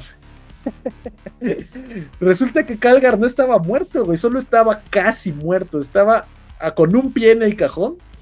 Pero, pues no, güey, Calgar alcanza a revivir, alcanza con, con puro pinche espíritu, de a partir de puro rezarle al emperador y gracias a los órganos que le pusieron cuando se volvió Primaris, Calgar todavía estaba vivo y todavía logra levantarse lo suficiente como para que la Guardia Victrix corra a protegerlo y lo ayude a abordar una, una Stormhawk que había ido a, recogerlos. Entonces, pues sí, güey, Calgar, a pesar de que le reventaron los dos corazones, de que recibió un impacto directo de, de Dragnayen, de la pinche espada que hirió al emperador, Calgar no muere, Calgar sigue en pie, muy puteado, pero en pie. Y pues bueno, finalmente se lo llevan y pues en corto lo llevan ahí al hospital y ya le empiezan a echar mecánica, ¿no? Para que no se muera. Entonces, pues para alivio de todos, Calgar no estaba muerto, aunque la mayoría de las personas consideraban que sí se había muerto, ¿no? Que no, mm. que no, no había sobrevivido a ese impacto. De hecho, solo muy pocas personas saben que sigue vivo. O bueno, más ah. adelante sí se entera. Ah, Pero bueno, digamos que a los ojos del imperio como tal, Calgar sí murió. Eh, y bueno, pues ya, realmente eh, con la salida del espíritu vengativo, pues la Legión Negra no sabe qué está pasando y pues rápidamente ellos también deciden abandonar el campo de batalla. Eh, al final del día ellos habían cumplido su misión, tomaron básicamente todas las ciudades de Vigilus, excepto Hyperia, y pues abandonaron, se van de la lucha, se van de, la guerra y van siguiendo al espíritu vengativo y Abaddon, ¿no? O en su defecto, para si alguien se roba el espíritu vengativo, pues ellos ir a servir al nuevo señor de la Legión Negra. Eh, y pues ya, el resto, para este punto, el resto de las fuerzas de, de ¿cómo se llama? Del caos, comienzan también a desbandarse. Los amos de la noche sabíamos que ya se habían ido desde hace un buen rato. Se, se quedan como que todavía por ahí existen los comunicados de las guardias imperiales de que todavía terminaron de ver a uno que otro guardia de la, a, uno que otro amo de la noche eh, buscando en los campos de batalla entre los cadáveres de Space Marines, sin importar si eran imperiales o caotas, pero pues intentando obtener refacciones, ¿no? Y quitándoles lo que tuvieran encima. Eh, la Legión Alfa, pues nunca supimos cuándo llegó y nunca supimos cuándo se fue.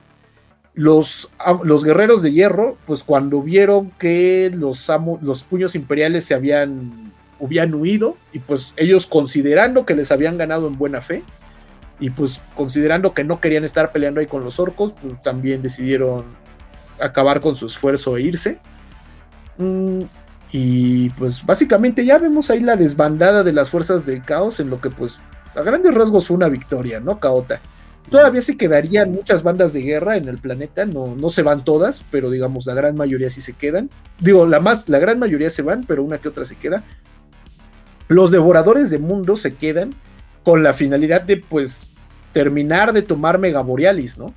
Y, se, y ahí se genera todavía una guerra bastante larga entre el Mechanicus y los devoradores de mundos, que los devoradores de mundos saben que van a perder, ¿no? Los devoradores de mundos están conscientes de, no, el Mechanicus está consciente de que no va a ganar la guerra contra los devoradores de mundos, pero recurren a solicitar la ayuda de los manos de hierro y las garras de bronce, ¿no? Una última vez. las dos primeras legiones que llegaron, o bueno, los dos primeros capítulos que llegaron iban a ser los dos últimos en irse. Y eh, tan, pues hay más bien los manos de hierro son los que sí aceptan quedarse a dirigir el combate del, del Mechanicus a cambio de que se les entregara la información acerca de lo que se perdió en el silo número 15, que era pues la piedra negra. Eh, pues ellos así, ¿no? Descubren que ahí había la piedra negra, que probablemente fue lo que estuvo deteniendo la expansión del caos. O sea, los, los manos de hierro ahora tienen un conocimiento que no mucha gente tenía en el imperio y se enteran de un secreto adicional, que es que el silo número 15 era el almacén más grande de piedra negra que había en Vigilus. Mm. Sin embargo, eh, el mecánico estaba tan obsesionado con la piedra negra que muchos otros fabricadores y magos y cosas así, pues habían empezado sus propias reservas de piedra negra y existían otras almacenes secretos de piedra negra, de tal forma que a pesar de que se había perdido el más grande, la mayoría de la piedra negra que se había extraído del planeta seguía todavía oculta, ¿no? Y todavía seguía ahí a, a disposición del Mechanicus. Entonces, pues el imperio básicamente se queda con una con un- una reserva de piedra negra, ¿no? Ya veremos si en un futuro la, la pueden usar para algo. Ah, este pinche epílogo está bien largo. Otro punto importante que creo que, que no, no tiene tanta relevancia, especialmente con lo que ya sabemos, con lo que ha pasado actualmente en el mundo de Warhammer, pero pues nada más para cerrar la historia, es que cuando se disparan los misiles Vortex, los misiles Vortex terminan absorbiendo la perturbación booleana, ¿no? Este pequeño hoyo negro que se había formado en la órbita de, de Vigilus. Entonces, cuando desaparece la perturbación booleana, la tormenta de arena que estaba ahí en el planeta, la famosa tormenta booleana, desaparece. Y lo que pasa es que ahora la fortaleza vigilante, esta fortaleza de piedra negra que habían utilizado los caídos, queda completamente abierta, ¿no? Queda a plena vista. Y pues los ángeles oscuros, rápido, güey, se dan cuenta que están ahí, dicen, sobres, ¿no? Es el momento, vamos en chinga a, agarrar a los caídos que sabemos que están ahí. Entonces, pues agarran y se lanzan. Pero aquí, curiosamente, cuan- los que ven que hay una precipitación muy cabrona de los ángeles oscuros son los cicatrices blancas. Los cicatrices blancas se dan cuenta que los ángeles oscuros acaban de romper formación en la batalla que estaban peleando en algún lado y se están dirigiendo a donde estaba la tormenta booleana. Entonces, pues los cicatrices blancas recuerdan que los ángeles oscuros los traicionaron, ¿no? Bueno, los abandonaron durante la primera fase de la guerra porque se fueron en chinga. Entonces, las cicatrices blancas dicen, pues ahora nosotros vamos a ir atrás de ellos y vamos a ver qué fue lo que hizo que nos traicionaran y de paso, pues también, ¿no? Nos vamos a agarrar a plomazos con ellos porque a los cicatrices blancas nadie nos traiciona. Entonces, pues los cicatrices blancas van en chinga, ¿no? En sus motos y en sus naves atrás de los ángeles oscuros. Y aquí es donde el que se da cuenta que vienen atrás de ellos es nada más y nada menos que Samael, el líder de la al ala del cuervo. O bueno, al menos lo poco que queda del ala del cuervo. Entonces Samael, pues saca de algún lugar, probablemente de algún lugar oscuro entre- en su entrepierna, un misil de éstasis. De estasis. Ah, ok. dice. Pues, Ajá, un misil de estasis. Ok. Sí, no. Eh, y lo dispara contra los, Ajá. ¿cómo se llama? Contra las cicatrices blancas. Entonces, ¿qué es lo que pasa? Pues lo dispara y las cicatrices blancas quedan atrapadas en un campo de, de estasis donde no se pueden mover, ¿no? Quedan allí pues atrapadas durante cierto tiempo. Eventualmente el campo de estasis se desaparece, se, se termina por difuminar. Y para los cicatrices blancas solo han pasado unos cuantos segundos. Y sin embargo, cuando ellos ya, ya no ven a los ángeles oscuros delante de ellos, y cuando ellos también llegan a la fortaleza vigilante, pues ya no hay nada. Ellos llegan y lo que se dan cuenta es que hay huellas de que hubo una batalla, pero no hay cadáveres, ya no hay cadáveres, no hay este, escombros. Y cuando encuentran la garra del vacío, ahí mismo adentro de la fortaleza, se dan cuenta que está desarmada, que ya la, la destartalaron, le, la, la desensamblaron y le quitaron pues todos los elementos tecnológicos que la hacían funcionar. Lo único que dejaron pues ahora sí que fue la, la carcasa nada más, ¿no? Y pues eh, nadie sabe exactamente qué pasó eh, du- durante ese tiempo en el que los cicatrices blancas estuvieron congelados. Y si le preguntan a los ángeles oscuros, ellos van a decir, no, pues nada, nosotros no estábamos ahí. ¿Cómo vamos a saber? Y pues ya, finalmente eso es lo que termina pasando con el misterio de los caídos y los ángeles oscuros. Ah, Eh, ¿Qué más? ¿Qué más? sin cuerpo Bueno, no hay caso, básicamente. No aplicaron. Ah, Exactamente, sin sangre, porque hasta encontraron limpio, güey, olía, olía a pinol ahí a donde llegaron. Y bueno, pues finalmente pues ya sabemos que los orcos, eh, a pesar de que sí fueron derrotados, pues todavía quedaban numerosas partidas de orcos en las dunas y pues sabemos que mientras no se extermine hasta el último de los orcos, eventualmente van a volver a crecer en número. Y para acabarla de joder, eh, ya se había corrido el rumor de que en Vigilus había muy buenas batallas. Entonces poco a poco estaban comenzando a llegar orcos de otras partes de la galaxia. Eh, adicionalmente, los Gene Stealers no pudieron hacer nada más, o sea, quedaron confinados en una sola ciudad, que fue la de Dirkden, pero eh, ellos tenían el control completo de la ciudad, ¿no? O sea, ya no había ninguna fuerza que se les opusiera. Entonces, ellos controlaban la ciudad, pero no podían salir de ahí.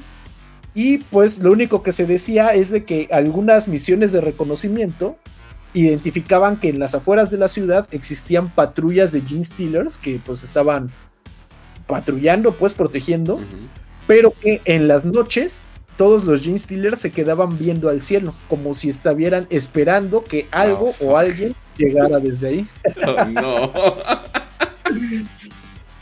y bueno, pues finalmente después de ya cierto tiempo de, la derrota de los, bueno, de, que se fue Abaddon y el espíritu vengativo, comenzó a sonar una transmisión a partir otra vez de las pinches bocinas de la eclesiarquía, que era la voz nada más y nada menos que de Calgar. Calgar se estaba dirigiendo a la población una vez más y pues eh, les daba un mensaje de esperanza.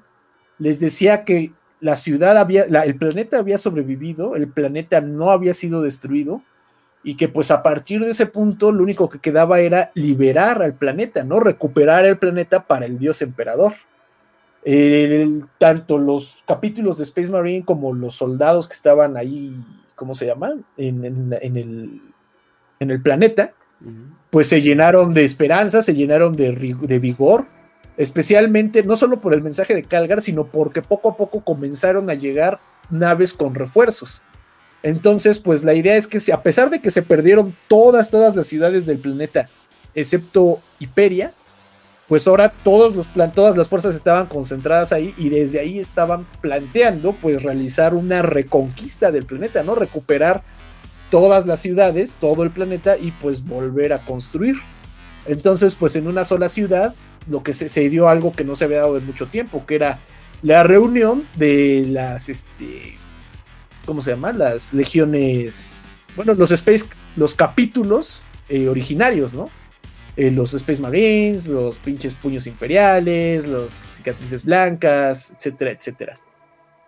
Eh, los lobos espaciales todavía andaban por ahí por algún motivo. Entonces, pues esto ya, ¿no? Fue como que bastante, bastante alegre. Sin embargo, sin embargo, a pesar de que comenzó esta campaña de recuperación y reconstrucción de Vigilus, en las lunas de Vigilus se restablecieron las conexiones telepáticas, tanto del planeta a la luna como de la luna con el resto del imperio. Eh, se comenzaron a dar, pues, este, updates, actualizaciones de la situación de, qué estaba pasando en Vigilus, qué había pasado, qué se necesitaba, que mandar en ayuda, etcétera, etcétera. Y sin embargo, un día, una de esas, eh, uno de estos coros telepáticos no envió un mensaje, sino que recibió uno que decía que en las orillas del sistema Vigilus se había detectado una nave, una nave gigantesca que no se había visto desde la guerra gótica. Ah, o sea, lo que estaban reportando es que a Vigilus se dirigía la segunda nave de Abaddon, o sea, el famoso asesino de planetas. Ah. Y pues ya, ahí acaba la historia. Ah, o sea, empezó a escalar hasta que Abaddon se hartó. Dijo, traigan la madre esa. Dale. Ya se acabaron los juegos, dijo, se acabaron los juegos. Es momento de, ya chinguense esos perros. Ah, no mames. Ok, ok. Ah, pues buen pues final. ahí pues termina. Sí, ¿no? Un buen final. Sí, buen final hasta eso, pero cómo sigue escalando y escalando y escalando. E, e, esas guerras como son desesperantes, la verdad. Sí, Y luego las cicatrices dicen, ah, pues vamos a partirnos la madre con, con alguien que es de nuestra propia facción, ¿no? Seguramente eso no va a operar las para cosas. que aprendan a no hacer sus mamadas. Dijeron, para que no hagan sus mamadas otra vez, vamos a ir nosotros. Wow. Ok, ok, muy bien. Ah, bueno. Ah, bueno, no, ya nada más como última nota. Ah. Se supone que si bien se escuchó la voz de Calgar que invitaba a la gente a que pues, le echaran ganas, ¿no? y recuperaran su planeta, hasta el día de hoy nadie ha vuelto a ver a Calgar en persona. ¿Quién sabe dónde andará o qué habrá Mm. pasado con él? Pues, entre recuperándose y entre quién sabe cuáles son los planes, pues quién sabe. Pues ya ves que cuando sacaron a los nuevos, las nuevas minis de armadura de exterminador, sacaron un, un Dreadnought que tenía escrito el nombre de Calgar en la pierna. Ey. Entonces, Ey, quién sabe, a lo mejor ya, ya está en un pinche Dreadnought, no sabemos. sí, todo el mundo diciéndome, no, es un nombre común ahí. Ya, sí, güey. Dime dos personajes que se llamen así, güey. A ver. Muy común. Sí, ¿no? güey, es este. Calgar, Calgar Benítez, güey, es muy popular. Calgar Fonseca. Ah, güey. Ah, güey, sí. Pero bueno. Ay, ay, ay. Pues bueno, banda. Ahora sí que pudimos terminar todo esto con lo que sería. eh, oficialmente sí lo podemos considerar el final. A huevo, sí. A huevo que sí. A huevo que sí. Eh, no, es, no es el final asterisco, es el final oficial. Eso sí lo, eso sí lo podemos decir. Eh, ya saben eh, que por alguna razón no este lore no es tan compartido, pero ya saben que nosotros se los vamos a dar. Vamos a estar hablando de la- Legión Alfa, cosas bizarras eh, de Warhammer. Vamos a estar hablando de... Ah, sí, también de Perturabo, confirmado demonio, por cierto. Ah, spoiler. Ah, se van a enojar conmigo. Pero bueno. Ah, buen punto. Deberíamos hacer una cápsula, creo que está chido. Sí, sí, sí. Entonces hay mucho material todavía por ver. Pero pues obviamente eh, vamos, vamos a ir con tiempo. Eh, ya estamos llegando a los últimos episodios del año. Pero ahí van a ver. Hasta están proponiendo hacer una reunión eh, de, de podcasters o, creadores de contenido de Warhammer de nuevo. Y digo que está bien. La, ot- la otra me gustó mucho. Entonces está, está como chingados, ¿no? También, ¿qué más? No, pues eso sería todo. También, por si no saben, voy a estar haciendo yo, junto con, de hecho, cualquiera de, que esté aquí también está invitado, eh, pero junto con Uh. el in- infamoso eh, o infamio Oz eh, y Trujillo. Va a ser parecido. va- Vamos a estar hablando de los eventos, de las noticias de la semana. Obviamente con nuestras opiniones pues bastante libres, vamos, vamos a decir eso. Sobre todo pues, conociendo a Oz Trujillo. Pues tienen ideas bastante radicales luego, ¿no? Pero vamos a estar ahí eh, haciéndolo en Twitch hasta que nos corran. Y, y ya luego vamos a estar haciéndolo quién sabe dónde. Pero bueno. Entonces, eso sería todo por hoy. Ya saben que nos pueden encontrar en Spotify, en YouTube, en, en nuestra comunidad en Telegram. También estamos en ebooks, que lo checo de vez en cuando. Y ahí ya saben que nuestros Patreons tienen acceso a los episodios antes que cualquiera. Y también, eh, ay, eh, a ver, Facio, si hacemos este fin de semana el libro, no sé. Ahí, tú dime. Sí, sí, sí, sí, es que déjame ver. Yo creo que la siguiente semana. Seguro, seguro la siguiente. Porque mm, tengo vacaciones, entonces no ah, tenido pues sí, tiempo. para la que las verdad. termine chido, sí, a huevo que sí. Y yo creo que la siguiente semana le, le- tomo la siguiente semana vamos a un episodio de Fantasy. record- Recordamos, regresamos a Fantasy. Huevo. Este, lo vamos a hacer de las guerras, este, ¿cómo se llama? Vampíricas. Vampíricas, verga, qué chido. Ajá. Entonces va a ser un buen episodio. Vamos a hablar de Vlad, los Von Karstein, las guerras contra el Ah, Imperio, entre ah, otras cosas. Ah, muy bien, muy bien. y y- regresa a Fantasy. Pero el libro lo estaríamos yo creo que subiendo así la siguiente semana, entonces espérenlo. Bueno, el audio. Ay, ta- oh, Dios mío, también el fin y la muerte de dos. Ah, Dios mío. ¿Quién dijo que se estaba acabando el contenido de Warhammer? Por favor, lo quiero madrear. Ay, no. Una vez me acuerdo así, ay, ya los youtubers se están quedando sin contenido. Chinga tu madre. Quien sea quien Vamos fuiste a- tú, güey. responder ¿Cuál es el más 5 de 5 o ese las vamos a sacar aquí?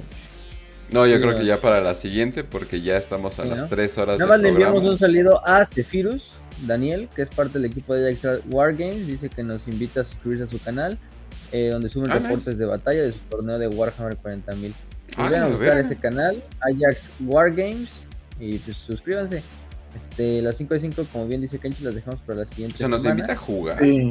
A la Y ya me dolió la garganta. No, pero están en Bolivia, güey. Están Ah, en Bolivia. O sea, ah, más como los invito a jugar. Ah, A pero no vengan, muchachos. Mañana voy a llegar a su A ver, casa a ver si sí. ¿eh?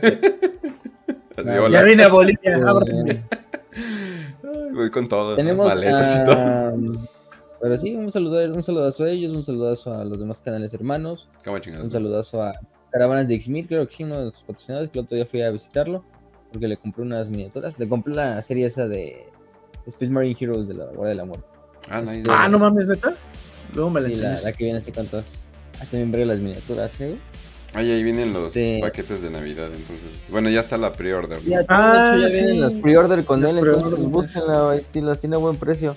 Si están interesados en alguna de las cajas de navideñas, Caravanas de Xmil va a pedir bastantes, entonces Ah, vayan a buscarlo ahí en Facebook. Sí. Entonces, Cómprenme una a mí también, ¿no? Se van a comprar una, me compran una, ¿no? O cómprense un Michi Micha con Kill. Entonces, Ah, pues ahí podría ser. simplemente búsquenlo ahí en el canal de Telegram, siempre está ahí activo. Y, y qué más, pues Dark Tide también se viene un nuevo evento, no, no sé si es evento, nuevo DLC o de las dos cosas. No sé si vieron el trailer. Eh, sí, ¿no? Nuevo Este- escenario. Nuevo escenario. Hay unos que están teorizando que hasta Gene Stealers van a meter. No, no, no en esta que sigue, pero por los audios que han sacado de los box. Este. Que se siente que a lo mejor meten Gene Stealers, pero quién sabe. Eh, por esa parte. Por lo demás, pues también vayan a ver a Malius 3D, que es nuestro otro patrocinador.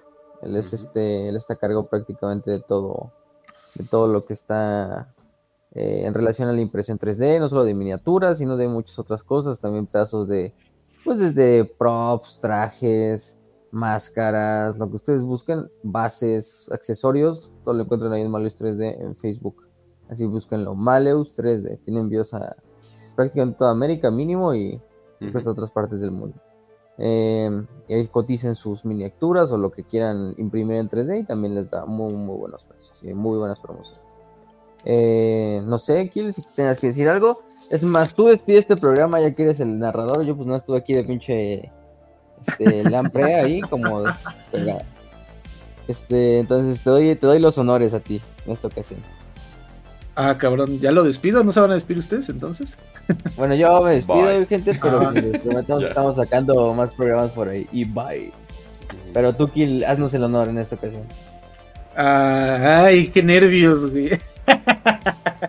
Bueno, no, pues muchas gracias, banda. Ya saben que siempre es un placer hablar con ustedes. Eh, nos encuentran, ya saben, en los canales de siempre. Y pues sin nada más que decir, ya saben que como siempre les deseamos salid- salud y victoria y que el santo Marnius Calgar los acompañe. Bravo. Ay, qué